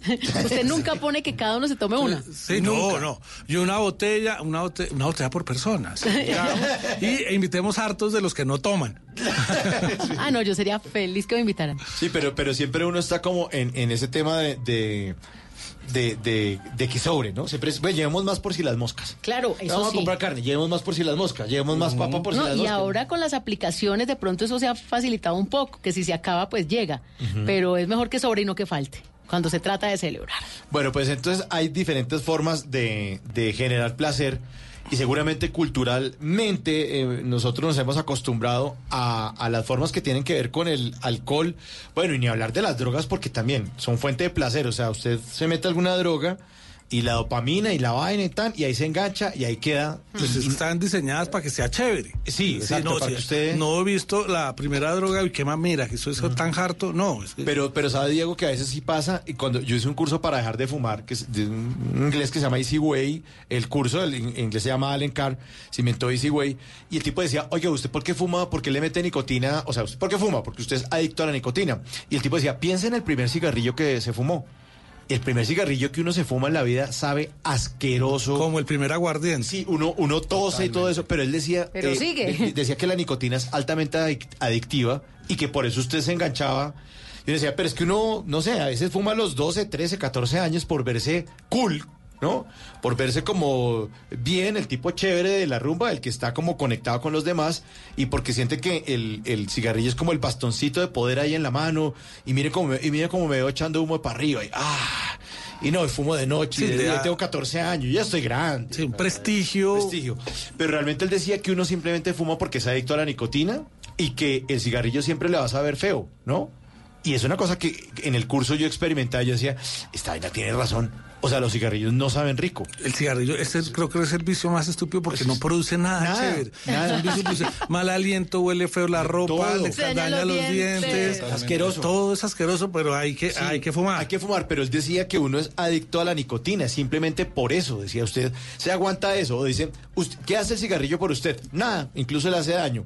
Pero por usted, usted por el cigarrillo hace muchísimo, porque, y yo lo digo porque yo fui fumado, yo me clavaba una cajetilla diaria, y yo era los que, pues, puede ser las 2 de la mañana, y se me acababan los cigarrillos, y yo salía a la calle, así se me aparecieran Juanito Alimaña y Pedro Navajas a atracarme. Y el Viruñas. el Viruñas, yo salía por mi cajetilla de cigarrillos. Porque uno, es, porque uno es adicto a la nicotina, simplemente. Eso explicaba el curso. Y esta nueva generación de la que estábamos hablando también vuelve a hacer su incursión en estos nuevos cigarrillos porque comienza la leyenda de que estos cigarrillos son más cool porque son electrónicos y Sí, se puede, ah, y no huelen, la no huelen y hay unos que huelen a pedo pero digamos dicen que no huelen eh, y entonces No, pero hay de los de los de vapeadores sí que hay unos que huelen Uy, rico. deliciosos. Hay unos que huelen rico. Pero ya está comprobado por neumólogos y, y científicamente que si usted le mete vapor a los pulmones es como si usted trabajara en una lavaseco planchando todo el día. Y si le, met- le mete el vapor, pues eso termina haciéndole daño en los pulmones. Sí, a- además que yo creo que el cuestionamiento que uno se hace es cuando uno fuma, uno sabe que no es chévere, sabe que huele a miércoles, Sí. pero así todo uno dice, lo sigo haciendo, pero además, más grave aún, fuera solo oler feo, pues digamos que cualquiera se lo pasa Eh, come en medio de todo. chicles o se claro, perfume. Pero cuando usted dice, es que me estoy matando, yo soy consciente de que me estoy matando, poco a poco, gota a gota. Uno de mis hijos 18 años fuma un aparatejo de esos gastritis a los 18 años ¿Sí? gastritis a cuenta del aparatejo este. Claro, porque es que cuando uno se mete algo a la boca, eh, eh, nuestro organismo está tan sabiamente diseñado que usted, por eso es que el chicle también produce un poquito lo mismo, porque usted se mete algo a la boca y en ese momento todo lo que sea digestivo empieza a funcionar, especialmente los jugos gástricos en el estómago. Y esperan a que caiga algo, pero no cae nada. Claro. Y entonces ahí se van quemando las paredes del estómago con esos jugos gástricos. Claro, claro, tiene, es la to- gastritis. tiene todo el sentido, digamos, porque como los vapeadores tienen aromas y eso, entonces se activan las papilas gustativas y empieza a generarse el proceso de... Es que el cuerpo es muy inteligente y el adolescente no. Pues estamos esta noche hablando acerca de eso, acerca de esas nuevas fuentes de placer. Vamos a llegar a, a- a- a unas ideas. Ustedes sacan las conclusiones. Aquí no estamos ni para pontificar ni para dictar cátedra de Usted nada. decide, a Usted ver, decide. Aquí ¿con qué tenemos se queda? Varios, varios puntos de vista. Eh, esto es Bla Bla Blue. Buena música, buenas conversaciones para gente despierta. Bla, bla, blue. Quizá no fue coincidencia encontrarme contigo. Tal vez esto lo hizo el destino. Quiero dormirme de nuevo en tu pecho.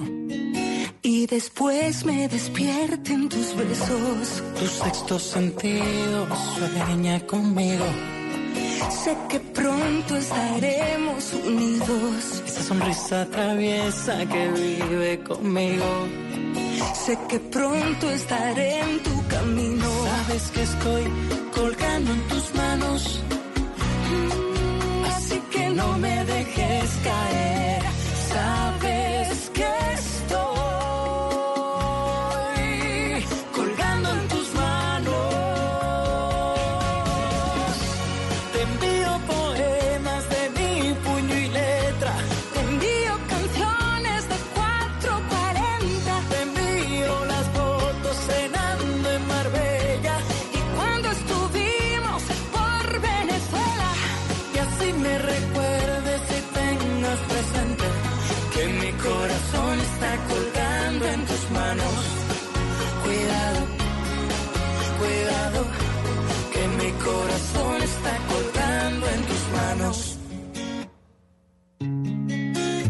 Bla, blue.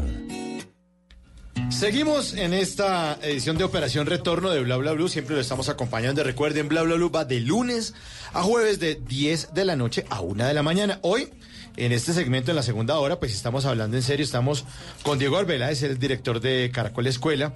eh, y nos está hablando de las nuevas eh, formas o las nuevas fuentes de placer en los adolescentes preocupados. Muchos, muchos, muchos padres de familia seguramente que termina un puente y el hijo no es un carajo. O sea, Sí. no, no es un carajo. Lo sacaron ahí a la piscina, se quedó echado como una morsa, como un caimán. Hacer fotosíntesis. Y no hizo un carajo.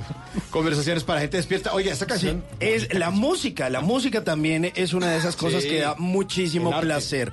Mire, esta canción ya completa 11 años. Carlos Baute y Marta Sánchez, un álbum maravilloso firmado por la disquera Warner Music España y se llamaba De mi puño y letra. Una canción eh, que empezó a llegar a Colombia justamente en ese año y que se popularizó porque en ese entonces había un reality show por acá en Colombia y de ahí salió una pareja de cantantes a la cual le ha ido bien, se, se- mantienen, que es Siam, eh, Carlos Montaño y su esposa Carolina, e hicieron un cover de esta canción que les sonó maravilloso. Y luego, pues por supuesto, tuvimos la fortuna de escucharlo de la española Marta Sánchez y de el venezolano Carlos Baute. Colgando en tus manos en Bla Bla Blue.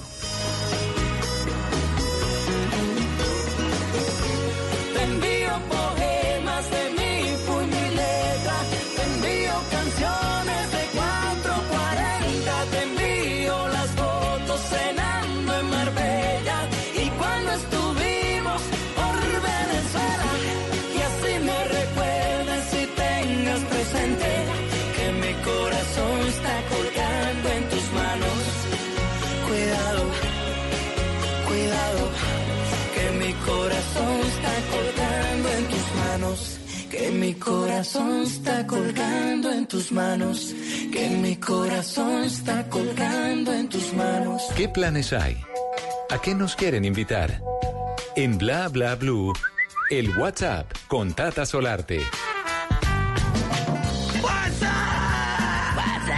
¿A qué le aparece? ¿Qué le, apa- qué le aparece ahí en el WhatsApp? Me encanta esto que me parece porque cuando involucra varias ciudades de Colombia, cuando tiene que ver con los niños y cuando se trata de prevenir, ahí estoy yo. Y me fascina porque es la primera jornada que se va a hacer en nuestro país, es la Jornada Nacional de Tamizaje Auditivo y Neonatal. Resulta que la Asociación Colombiana de Audiología, que se llama ASO Audio, está convocando a esta primera jornada de tamizaje auditivo. Mire, se va a desarrollar este 19 de octubre y va a estar presente en 18 ciudades. Le voy a mencionar algunas, Bucaramanga, Cúcuta, Barranquilla, Pereira, Armenia, Medellín, Cali, Popayán. Pero le cuento el propósito, que esto es lo que me llamó más la atención para que todos ustedes estén muy pendientes aquí en Bla Bla Blue y no se pierdan de esta convocatoria. Conocer la incidencia y sobre todo propiciar el diagnóstico temprano de la pérdida auditiva del país. Eso se trata de reaccionar, de prevenir. Y justamente he invitado a Mónica Forero Linás. Ella es la presidente de la Asociación Colombiana de Audiología para que nos haga esta invitación y nos cuente esta maravilla y hacia qué población exactamente está dirigida. Mónica, bienvenida a Bla Bla Blue. Tatiana, muy buenas noches. Muchas gracias por invitarme a participar de, como tú has dicho, esta gran noticia. La Asociación Colombiana de Audiología ha organizado la primera jornada nacional de tamizaje auditivo porque la incidencia de pérdida auditiva es muy alta en los niños. La jornada está enfocada en los niños de 0 a 6 meses, es decir, invitaremos a todos los padres de familia que tengan niños entre 0 y 6 meses a que participen en esta jornada. Tú bien lo dijiste, será a nivel nacional en 18 ciudades.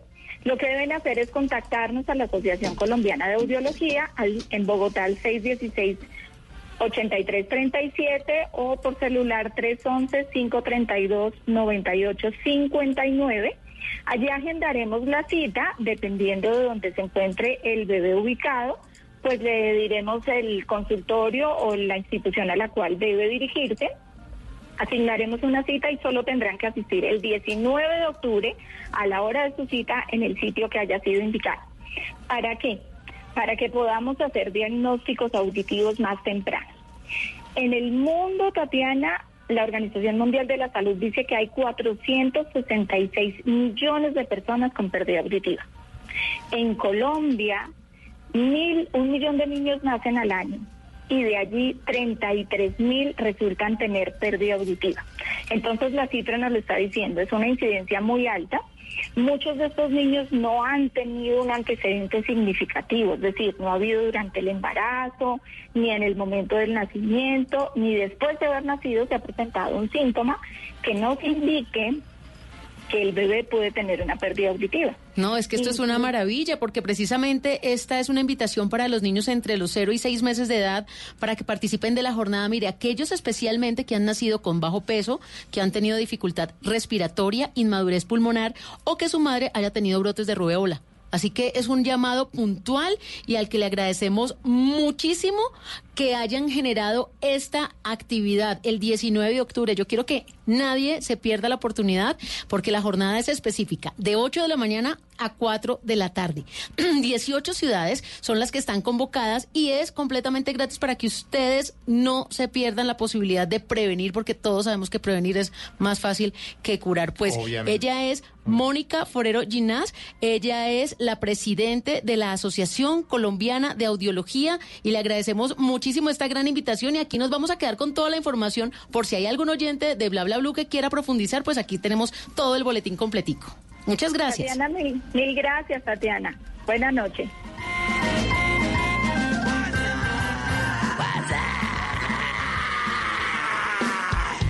Bla bla blue. Porque en la noche la única que no se cansa es la lengua. Se puso la minifalda, la que tanto le gustaba, la que ya no se ponía, porque no la dejaba. Se cansó de las promesas, de esperar que un día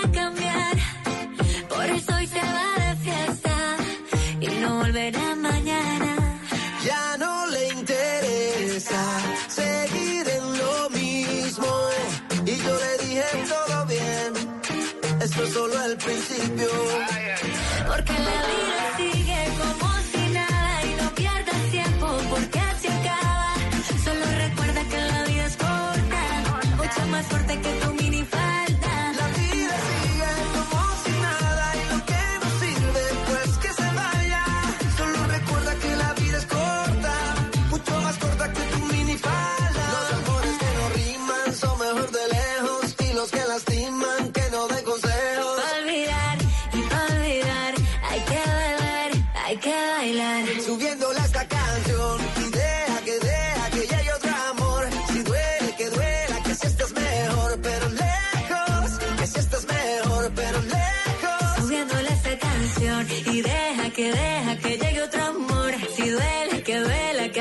mejor, pero lejos. Tú así estás mejor, pero lejos.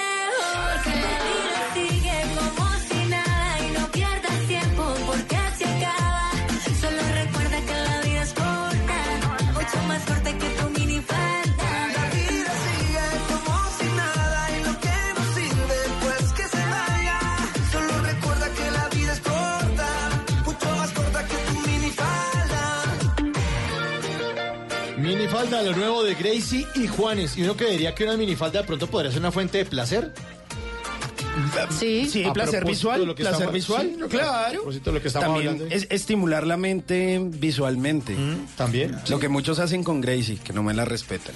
Oye, además eh, el tema de para las mujeres ponerse la minifalda o a los- las personas que les guste ponerse minifalda también es un tema de pues vestirse y, Y de ver- seguridad. y verse bien es un Y vencer tema los de- miedos. es una posibilidad de, de innovar en cosas que nos producen placer. Pues en esta segunda hora en Bla Bla Bla estamos hablando de eso, de las nuevas fuentes de placer para los adolescentes, porque están como muy perezosos, yo no sé. No, y es que usted les pregunta lochos, qué que, hicieron nada, nada. porque resulta que para los adolescentes de hoy hacer nada es parche. Sí, ¿y qué hicieron? Nada. No, pero además se traumatizan por no hacer nada. El ocio es la mamá de la creatividad. Hay que dejar que se aburran para que se desaburran. Entonces, que se inventen vainas. Para que se inventen vainas y sea cajadas. No, listo, hermano. haga- pero hagan algo, propónganle algo a la existencia y algo de pronto por fuera de la pantalla, que es siempre. Lo que pasa es que es una doble cosa porque es que en la pantalla está todo, ¿no? Sí, ellos crecieron con eso. Pues esta noche nos acompaña aquí en la mesa de Bla Bla Diego Arbeláez, es director de Caracol Escuela, es padre de familia además ha sido el papá de muchos actores y encanta- y cantantes que han pertenecido por generaciones al Club 10 Caracol. Eh, y nos, nos hacemos esa pregunta, las redes sociales están convirtiendo como en el nuevo parque de diversiones de muchos jóvenes y encuentro un estudio que me dejó con la boca abierta. Dice, los jóvenes están teniendo menos sexo porque también le está cogiendo pereza eso. Por eso preguntaba lo de la minifalda. Encontré un estudio que se hizo entre hombres eh, jóvenes, entre los 18 y 34 años. Eh, lo hizo el National Opinion Research Center de la Universidad de Chicago en Estados Unidos. Y el estudio, pues, eh, arrojó que los jóvenes, no, como que... No, la medición más reciente dice que el 23% de los adultos, pues que no ha tenido relaciones sexuales y como que no, que como que qué pereza. Y que incluso se compara este estudio con años atrás, 2008 e incluso 98, eh, este estudio hecho en Europa también. No, no, no, hay varios estudios que dicen no, que hasta le están cogiendo pereza. Que no, que es mejor estar ahí como en, el, en la tablet, en el En celular. el mundo virtual. mundo virtual, porque ah, es- echarle el cuento a alguien ahí para que le digan que no, qué pereza. Llévalo a la praxis de un millennial o un centennial en que su vida se ha virtualizado desde hace muchos años. Eh, entonces a través del WhatsApp habló con los amigos, a través del Instagram mandó las fotos, eh, le gusta una canción y entonces eh, la baja del Spotify. eh, y todo sin moverse de su cuarto. Tiene el mundo a moverse de su cuarto. Necesita unos tenis y los pide por Amazon. Quiere comer y los pide por Rappi. Quiere conversar con el amigo y ahí está con el amigo. El momento del contacto físico, esa destreza social no la tiene. ¿Mm? Entonces el uno más tímido y como más retraído. eh, sí, entonces es capaz de decir por WhatsApp hasta lo indecible, Pero- pero cuando va a donde la muchachita, que además tiene que hacer un esfuerzo físico, que es salir del cuarto, caminar, ir al Transmilenio, meterse 45 minutos, llegar a la casa de la muchachita, saludar al papá, con permiso, vamos a ir a una vuelta y después ir o pagar un motel o decirle al papá, vamos a tirar en el piso de arriba. Todo eso es muy aparatoso y muy difícil. Ellos no están acostumbrados al planeamiento de los planes, perdón la, el pleonasmo y la redundancia, porque a ellos todo se los hace el celular, pero en el, en el universo virtual. Y llevar eso al terreno de lo real y que haya un desgaste y que haya un contacto y que haya babas y que haya lo que todo lo que sucede a través del contacto no están preparados y les da gas y les da ceba y les da pereza y entonces más bien hablemos de sexo Pero, pero eso por, sí se por el WhatsApp. haber incrementado el tema de las imágenes a través de las redes sociales, Claro, el eso, texting, sí. esa virtualidad Hmm. del sexo obviamente se ha, se ha ampliado mucho, pero el contacto social, la conversación real, todo eso va disminuyéndose y las estadísticas son abrumadoras. Es que yo siento que en cierta parte el hecho de estar tan conectados en una tablet, en un celular, en un computador, ha hecho que de cierta forma los jóvenes o aquellos que ahora se conocen como eh, nativos digitales no conozcan, digamos, una frontera entre lo que es la virtualidad y la realidad. O sea, como que no hay un factor diferenciador, porque ¿Que la misma esa, vaina misma aprobación de lo que sucede en redes sociales termina siendo la validación de lo que son ellos en sus relaciones interpersonales. A veces pues, resulta siendo mucho más valiosa una conversación que se tiene a través de una red social que un, un face to face. Pero es que, por decir algo, del vecino, de la persona que tienen al lado, saben dónde estudia, dónde trabaja o qué hace, listo. Pero ese amigo que tienen en Alemania que no conocen, pero es su amigo, porque son amigos virtuales, pues él también se da cuenta absolutamente de todo. qué le gusta, qué no le gusta, dónde está pasando las vacaciones, qué está tomando, qué está comiendo. Entonces, por eso es que esa división entre lo real y lo virtual para ellos no existe, porque es tan real ese amigo del que saben todo, que está al lado, como ese amigo que no conocen, pero también saben todo. Es que este tema de la revolución digital afecta a todo. Está, es así como hace 13 mil años el hombre se aburrió de andar caminando por las selvas del África y dijo, me mamé. O la señora le dijo, mijito, se quedó mi mamá. No le vamos a hacer lo mismo que le hicimos a su mamá, que fue dejarla botada, porque a las mamás se les dejaba botadas porque tenían que seguir caminando. Y se asentaron y desde ese día tocó trabajar, nos hicimos propietarios de la tierra y tocó tener un ejército para que la defendiera, tocó tener más hijos para que fueran la fuerza de trabajo y cambió el mundo. Y se inventaron la agricultura. Y se inventaron la agricultura, dejaron de ser cazadores y recolectores y domesticaron el maíz y cambiaron la dieta, cambió el tamaño de las caderas de las mujeres porque tenían que parir más hijos. Este es un momento exactamente igual a ese nos cambia el diseño de familia, nos cambia el diseño de fronteras, nos cambian todo lo que creemos que es real, que en realidad es otra forma de ver nuestra realidad, que son otras formas de ficción, están cambiando. Nuestro concepto de realidad pues va a cambiar, ahora nuestra realidad va a ser más virtual. Nuestro concepto de relacionamiento está cambiando, nuestro concepto de trabajo está cambiando y ahora cuando empecemos a perder puestos de trabajo vamos a tener que acordarnos que el hombre estuvo unos 400 mil años sin trabajar y lo resolvió. Sí, claro. Lo resolvió. No, de pronto la única manera de subsistencia no es el trabajo. El hombre lo va a resolver. No sí, es no nos vamos a morir de hambre tampoco. No, o sea, no. De algún lado vamos a bajar eh, mangos y los comemos. Sí, o sea, alguna respuesta va a tener el hombre. El hombre lo que tiene es una capacidad de adaptarse y eso es lo que lo hace el más fuerte de la Tierra. No es porque sea el más fuerte, ni el más inteligente, ni el más rápido, es porque tiene la capacidad de adaptarse en gran número y en comunidad. Pero es abrumador lo que los valores, lo que la- lo que nosotros le estamos le dimos valor que se está perdiendo incluso las relaciones sexuales y todas las otras formas de relacionamiento. Es que fíjese, Diego y oyentes, el, el- el estudio que tengo acá, dice- dice- además que hay distractores del sexo, se habla de eso. Dice, ahora hay muchas más cosas que hacer a las 10 de la noche que hace 20 años. Lo dice Jan Twinch, que es una profesora de psicología de la Universidad Estatal de San Diego. La profesora Twinch dice que los videojuegos y Netflix también podrían ser factores importantes.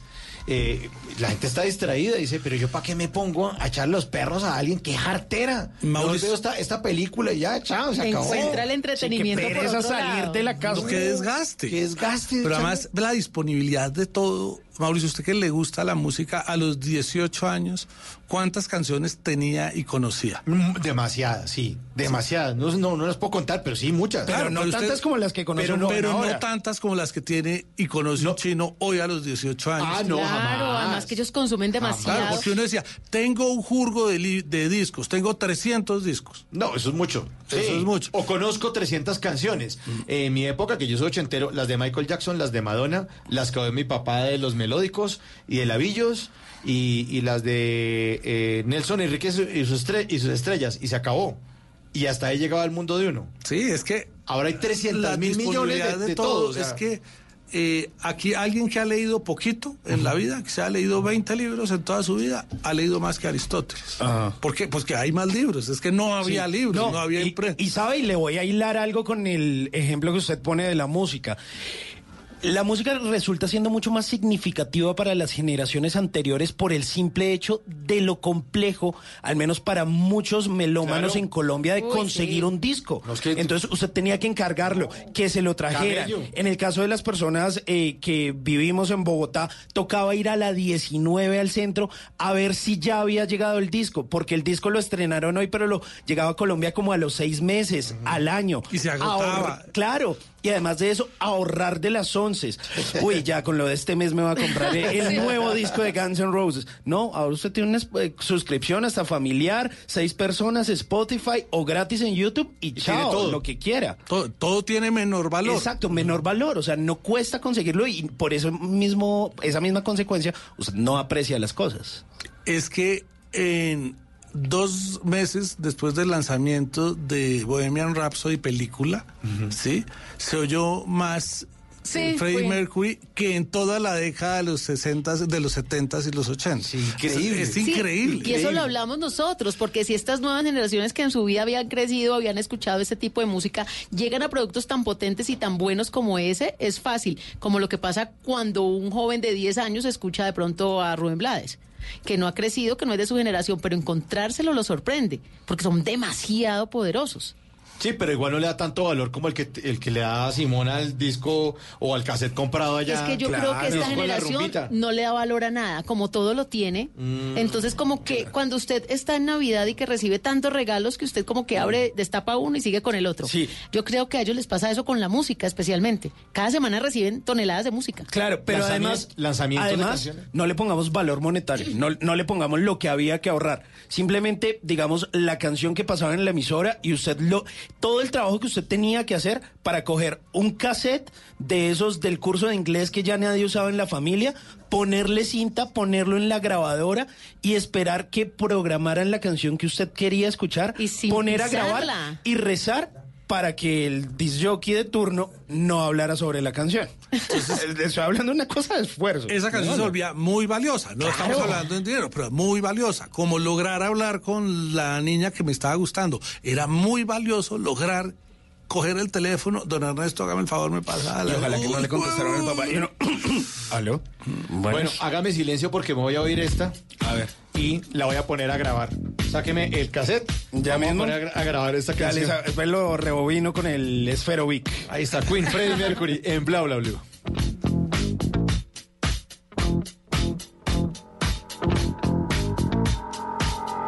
Bla bla blue. Walks further down the street with the brim pull way down low. Ain't no sound but the sound of speed. Machine guns ready to go. Are you ready? Hey, are you ready for this? Are you hanging on the edge of your seat? Out of the doorway, the bullets rip to the sound of the beat. Yeah. Another one bites the dust. Another one bites the dust. And another one gone, and another one gone. Another one bites the dust. Hey, we're gonna get too. Another one bites the dust.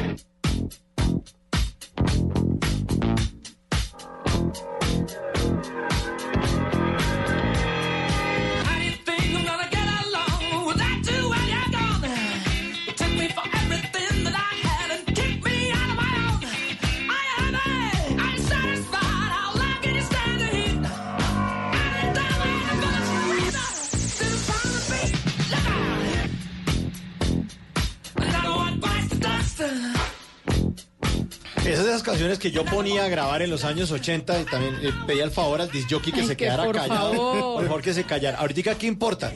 Ya digo, la canción se llama Another One Bites the Dust. Y usted la puede buscar y la puede tener ahí en Spotify y la oye mil veces y no importa.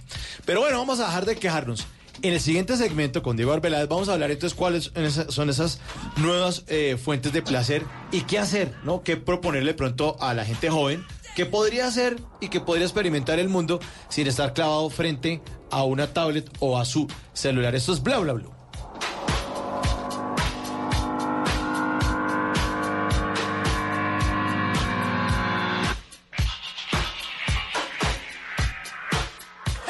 Lo que algún día fue noticia, hoy es historia. En Bla Bla Blue, antes de que se acabe el día.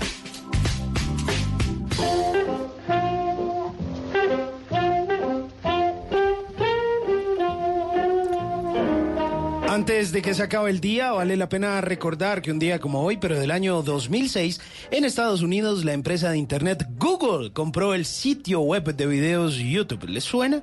YouTube es un eh, sitio web dedicado a compartir videos y tiene una gran variedad de clips de películas, programas de televisión, videos musicales, así como de contenidos de videoblogs y YouTube Gaming. YouTube fue fundada por Chad Hurley, Steven Chan y Jawed Karim en febrero del 2005 en San Bruno, California. Todos ellos eh, se conocieron cuando trabajaban para empresas como PayPal, Hurley y Karim, eh, pues eran todos ingenieros. Hurley y Shen, dos de sus fundadores, dicen que la idea de YouTube surgió cuando trataron de compartir videos tomados durante una fiesta en San Francisco, California. Esta idea ha sido considerada una versión muy simplificada, pero es la más real de donde viene la idea de esta red social. Se puede haber de pronto haber regado esta idea para que fuera una historia, digamos, sencilla y que al mercado no le costara tanto contarla. En octubre de 2006, eh, YouTube fue adquirido por Google a cambio de 1.650 millones de dólares. Hoy en día, cada mes, más de 1.900 millones de usuarios acceden, a YouTube desde su cuenta y miran más de mil millones de horas de video diarias, lo que genera miles de millones de vistas y obviamente miles de millones de dólares. Más del 70% del tiempo de reproducción de YouTube proviene de dispositivos móviles y además de eso, YouTube tiene versiones locales en más de 91 países. Antes de que se acabe el día, usted allá, joven, descarrilado, toma trago, suelte esa botella de aguardiente y póngase a escribir, grabar o a editar un videito a ver si al menos hace plata volviéndose youtuber. Nunca te irás a la cama sin aprender algo nuevo. Bla bla blue.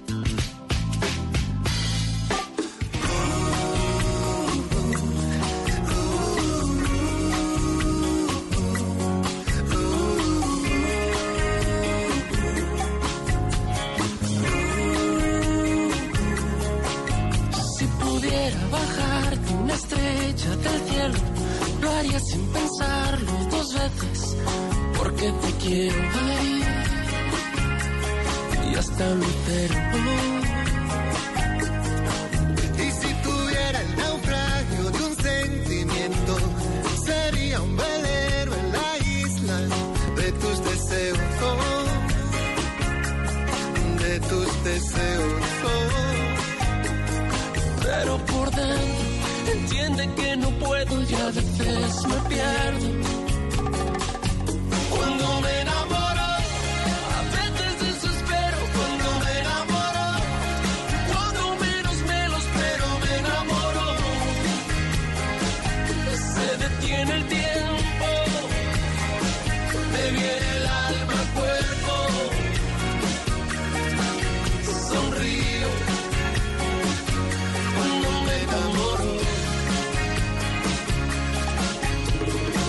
Cuando me enamoro, ya hay otra forma de enamorarse en las redes sociales.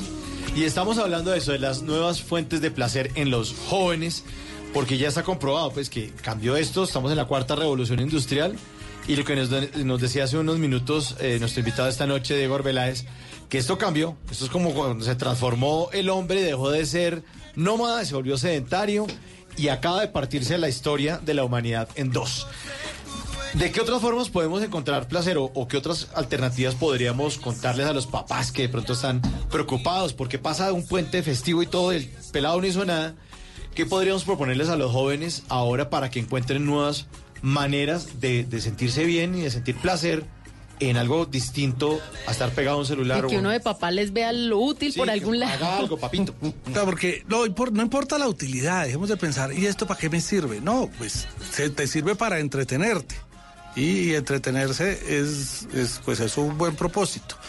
Uno de los grandes errores que cometemos los papás es creer que la nostalgia es es un sentimiento validador y que es un llamado a la acción. Porque Esto todo no el tiempo tiene pasado fue, mejor, ¿no? y esa más es una gran mentira. Lo Sí. que pasa es que el recordar produce cierto placer, hablando de placer, que me hace creer que el tiempo pasado fue mejor.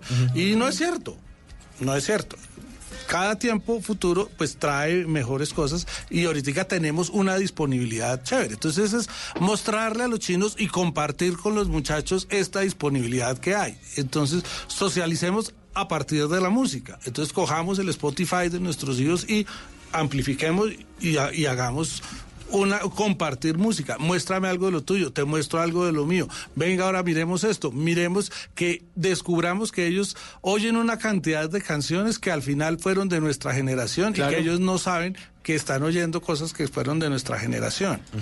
En estos días ando acompañando de eh, pues de algo que yo llamo como un sidekick que asesoro y acompaño a, a algunos amigos en procesos de, de cambios de vida y en procesos algunos de dejar ciertas adicciones. Y hay una compañera amiga mía que está dejando el azúcar. Lleva 29 días sin consumir azúcar y esto es como llevar 29 i- días sin consumir opio y está buscando nuevas formas de placer. Entonces, en la búsqueda de las nuevas formas de placer, sin decirle yo que era un generador de placer, le dije yo, busca nuevas formas de matar tu tiempo y de exorcizar lo que está pasando y escribe. Y entonces escribió. Y al escribir, pues le resultó terapéutico el social, el administrarse con ella misma frente a las emociones que está sintiendo y a las vivencias del minuto a minuto, del día tras día, de alguien que está dejando una sustancia tan adictiva como el azúcar. Y después me aceptó la propuesta, ahora que escribiste y está bien escrito y ya lo puliste, públicalo. Y el placer tan enorme que empezó a sentir cuando lo publicó y este mundo de las redes sociales empezó a recibir likes sobre eso y no likes sobre la foto con la botella aguardiente o la foto de no sé qué o el perrito o el gatico, sino algo que ella produjo de su propia inspiración y ella lo escribió y empezó a tener un número importante de aceptación social. Y entonces empezó a recibir o algo un placer muy grande sobre una creación de ella misma A partir de un problemilla a que partir de un problema que empezó a darse cuenta que todos de alguna u otra manera lo tenemos. Todos queremos dejar el azúcar, todos queremos tener una vida más saludable, todos tenemos algo en la vida que tenemos que hacer un esfuerzo por dejarlo porque nos destru- autodestruimos de alguna manera y ella es la valiente que lo está haciendo y lo publicó y se genera placer a través de eso y además está generando un compromiso y, y está empezando a tener unos fans a decirle ánimo, vamos adelante y está generando placer hasta- ante eso. Hay otra dinámica que nos ha funcionado mucho, que es cocinar con los chinos. Y funciona para dos cosas, porque el ponerse a cocinar con ellos, pues es una vaina súper placentera porque come uno cosas y empieza uno a estudiar y a hablar de qué es lo que estamos cocinando, pero además combate el tema de el tema de trasladarse untarse, compartir y la sensualidad que hay a través de la cocina, el día de mañana esos chinos se les va a despertar el erotismo que hay a través de la cocina y van a ser unos buenos tiradores y no como el resto de las congéneres que van a ser muy malos polvos. Pero además a mí me funciona esa práctica, el tema de involucrar a los niños en la cocina, porque además siento que uno, por un lado, pues me están ayudando, pero por otro estamos divirtiéndonos. Es un plan que por fin logra capturar su atención, porque con ellos a veces es muy tenaz lograr que se entretengan, que no abandonen, que se queden, porque llegan pero se pueden ir rapidito de cualquier actividad que uno les proponga. Pero con la cocina me ha pasado que se quedan, que se mantienen y empiezan a preguntar qué es lo que más me gusta. ¿Y esto cómo lo puedo hacer? Y también lo he escuchado de esta manera y le puedo agregar esto. ¿Qué pasa si le pongo esto? Porque ellos están también con su curiosidad y están explorando. Entonces también es bueno la cocina porque les permite a ellos eso, explorar y sentirse como también dueños aunque sea de la receta que también es importante. Y aprobarles los experimentos. ¿Y qué pasa si le echamos salsa soya? Pues echemos salsa A soya. ver, Para ¿qué es? sabe. Ah, nos lo tiramos. Sí. Prueba y error, porque eso y- de, tra- de eso se trata la vida. Buenísimo. Claro, y, y eso en un círculo, y además las conversaciones que existen alrededor de la cocina, pues empiezan a, a generar un proceso súper bonito y empezar otra vez el valor del café, el valor de la charla, el valor de la conversación, porque de lo que va a sufrir la generación que viene es de soledad. Así como en Colombia la ultraderecha piensa en que deberíamos fundar un eh, ministerio de la familia. eh, en los países desarrollados están es, preocupados y están fundando un viceministerio de la soledad. Sí, bueno, pues ahí está. Entonces, dejamos los temas planteados. ustedes sacan sus conclusiones, ustedes miren a ver cómo lidian con esta, con esta vida. Ya lo saben, música, escritura, cocinar, temas que tengan que ver con el arte. Diego, muchísimas gracias por habernos acompañado en esta hora aquí en Bla Bla Blue. Eh, le agradecemos su tiempo porque sabemos que sacó, sacrificó también momentos desde pronto hasta ahora con su familia para venir a compartir esta experiencia con, con los oyentes. Para mí es una nueva forma de placer venir de vez en cuando a compartir una noche con ustedes. Me Bueno, encanta. Muchas gracias, don Diego. Regresamos con la hora de los oyentes en el 316-692-5274. Aquí está Robbie Williams, Rock DJ en Bla Bla Blue. Blah, blah, blue. With the floor show, kicking with your torso. Boys getting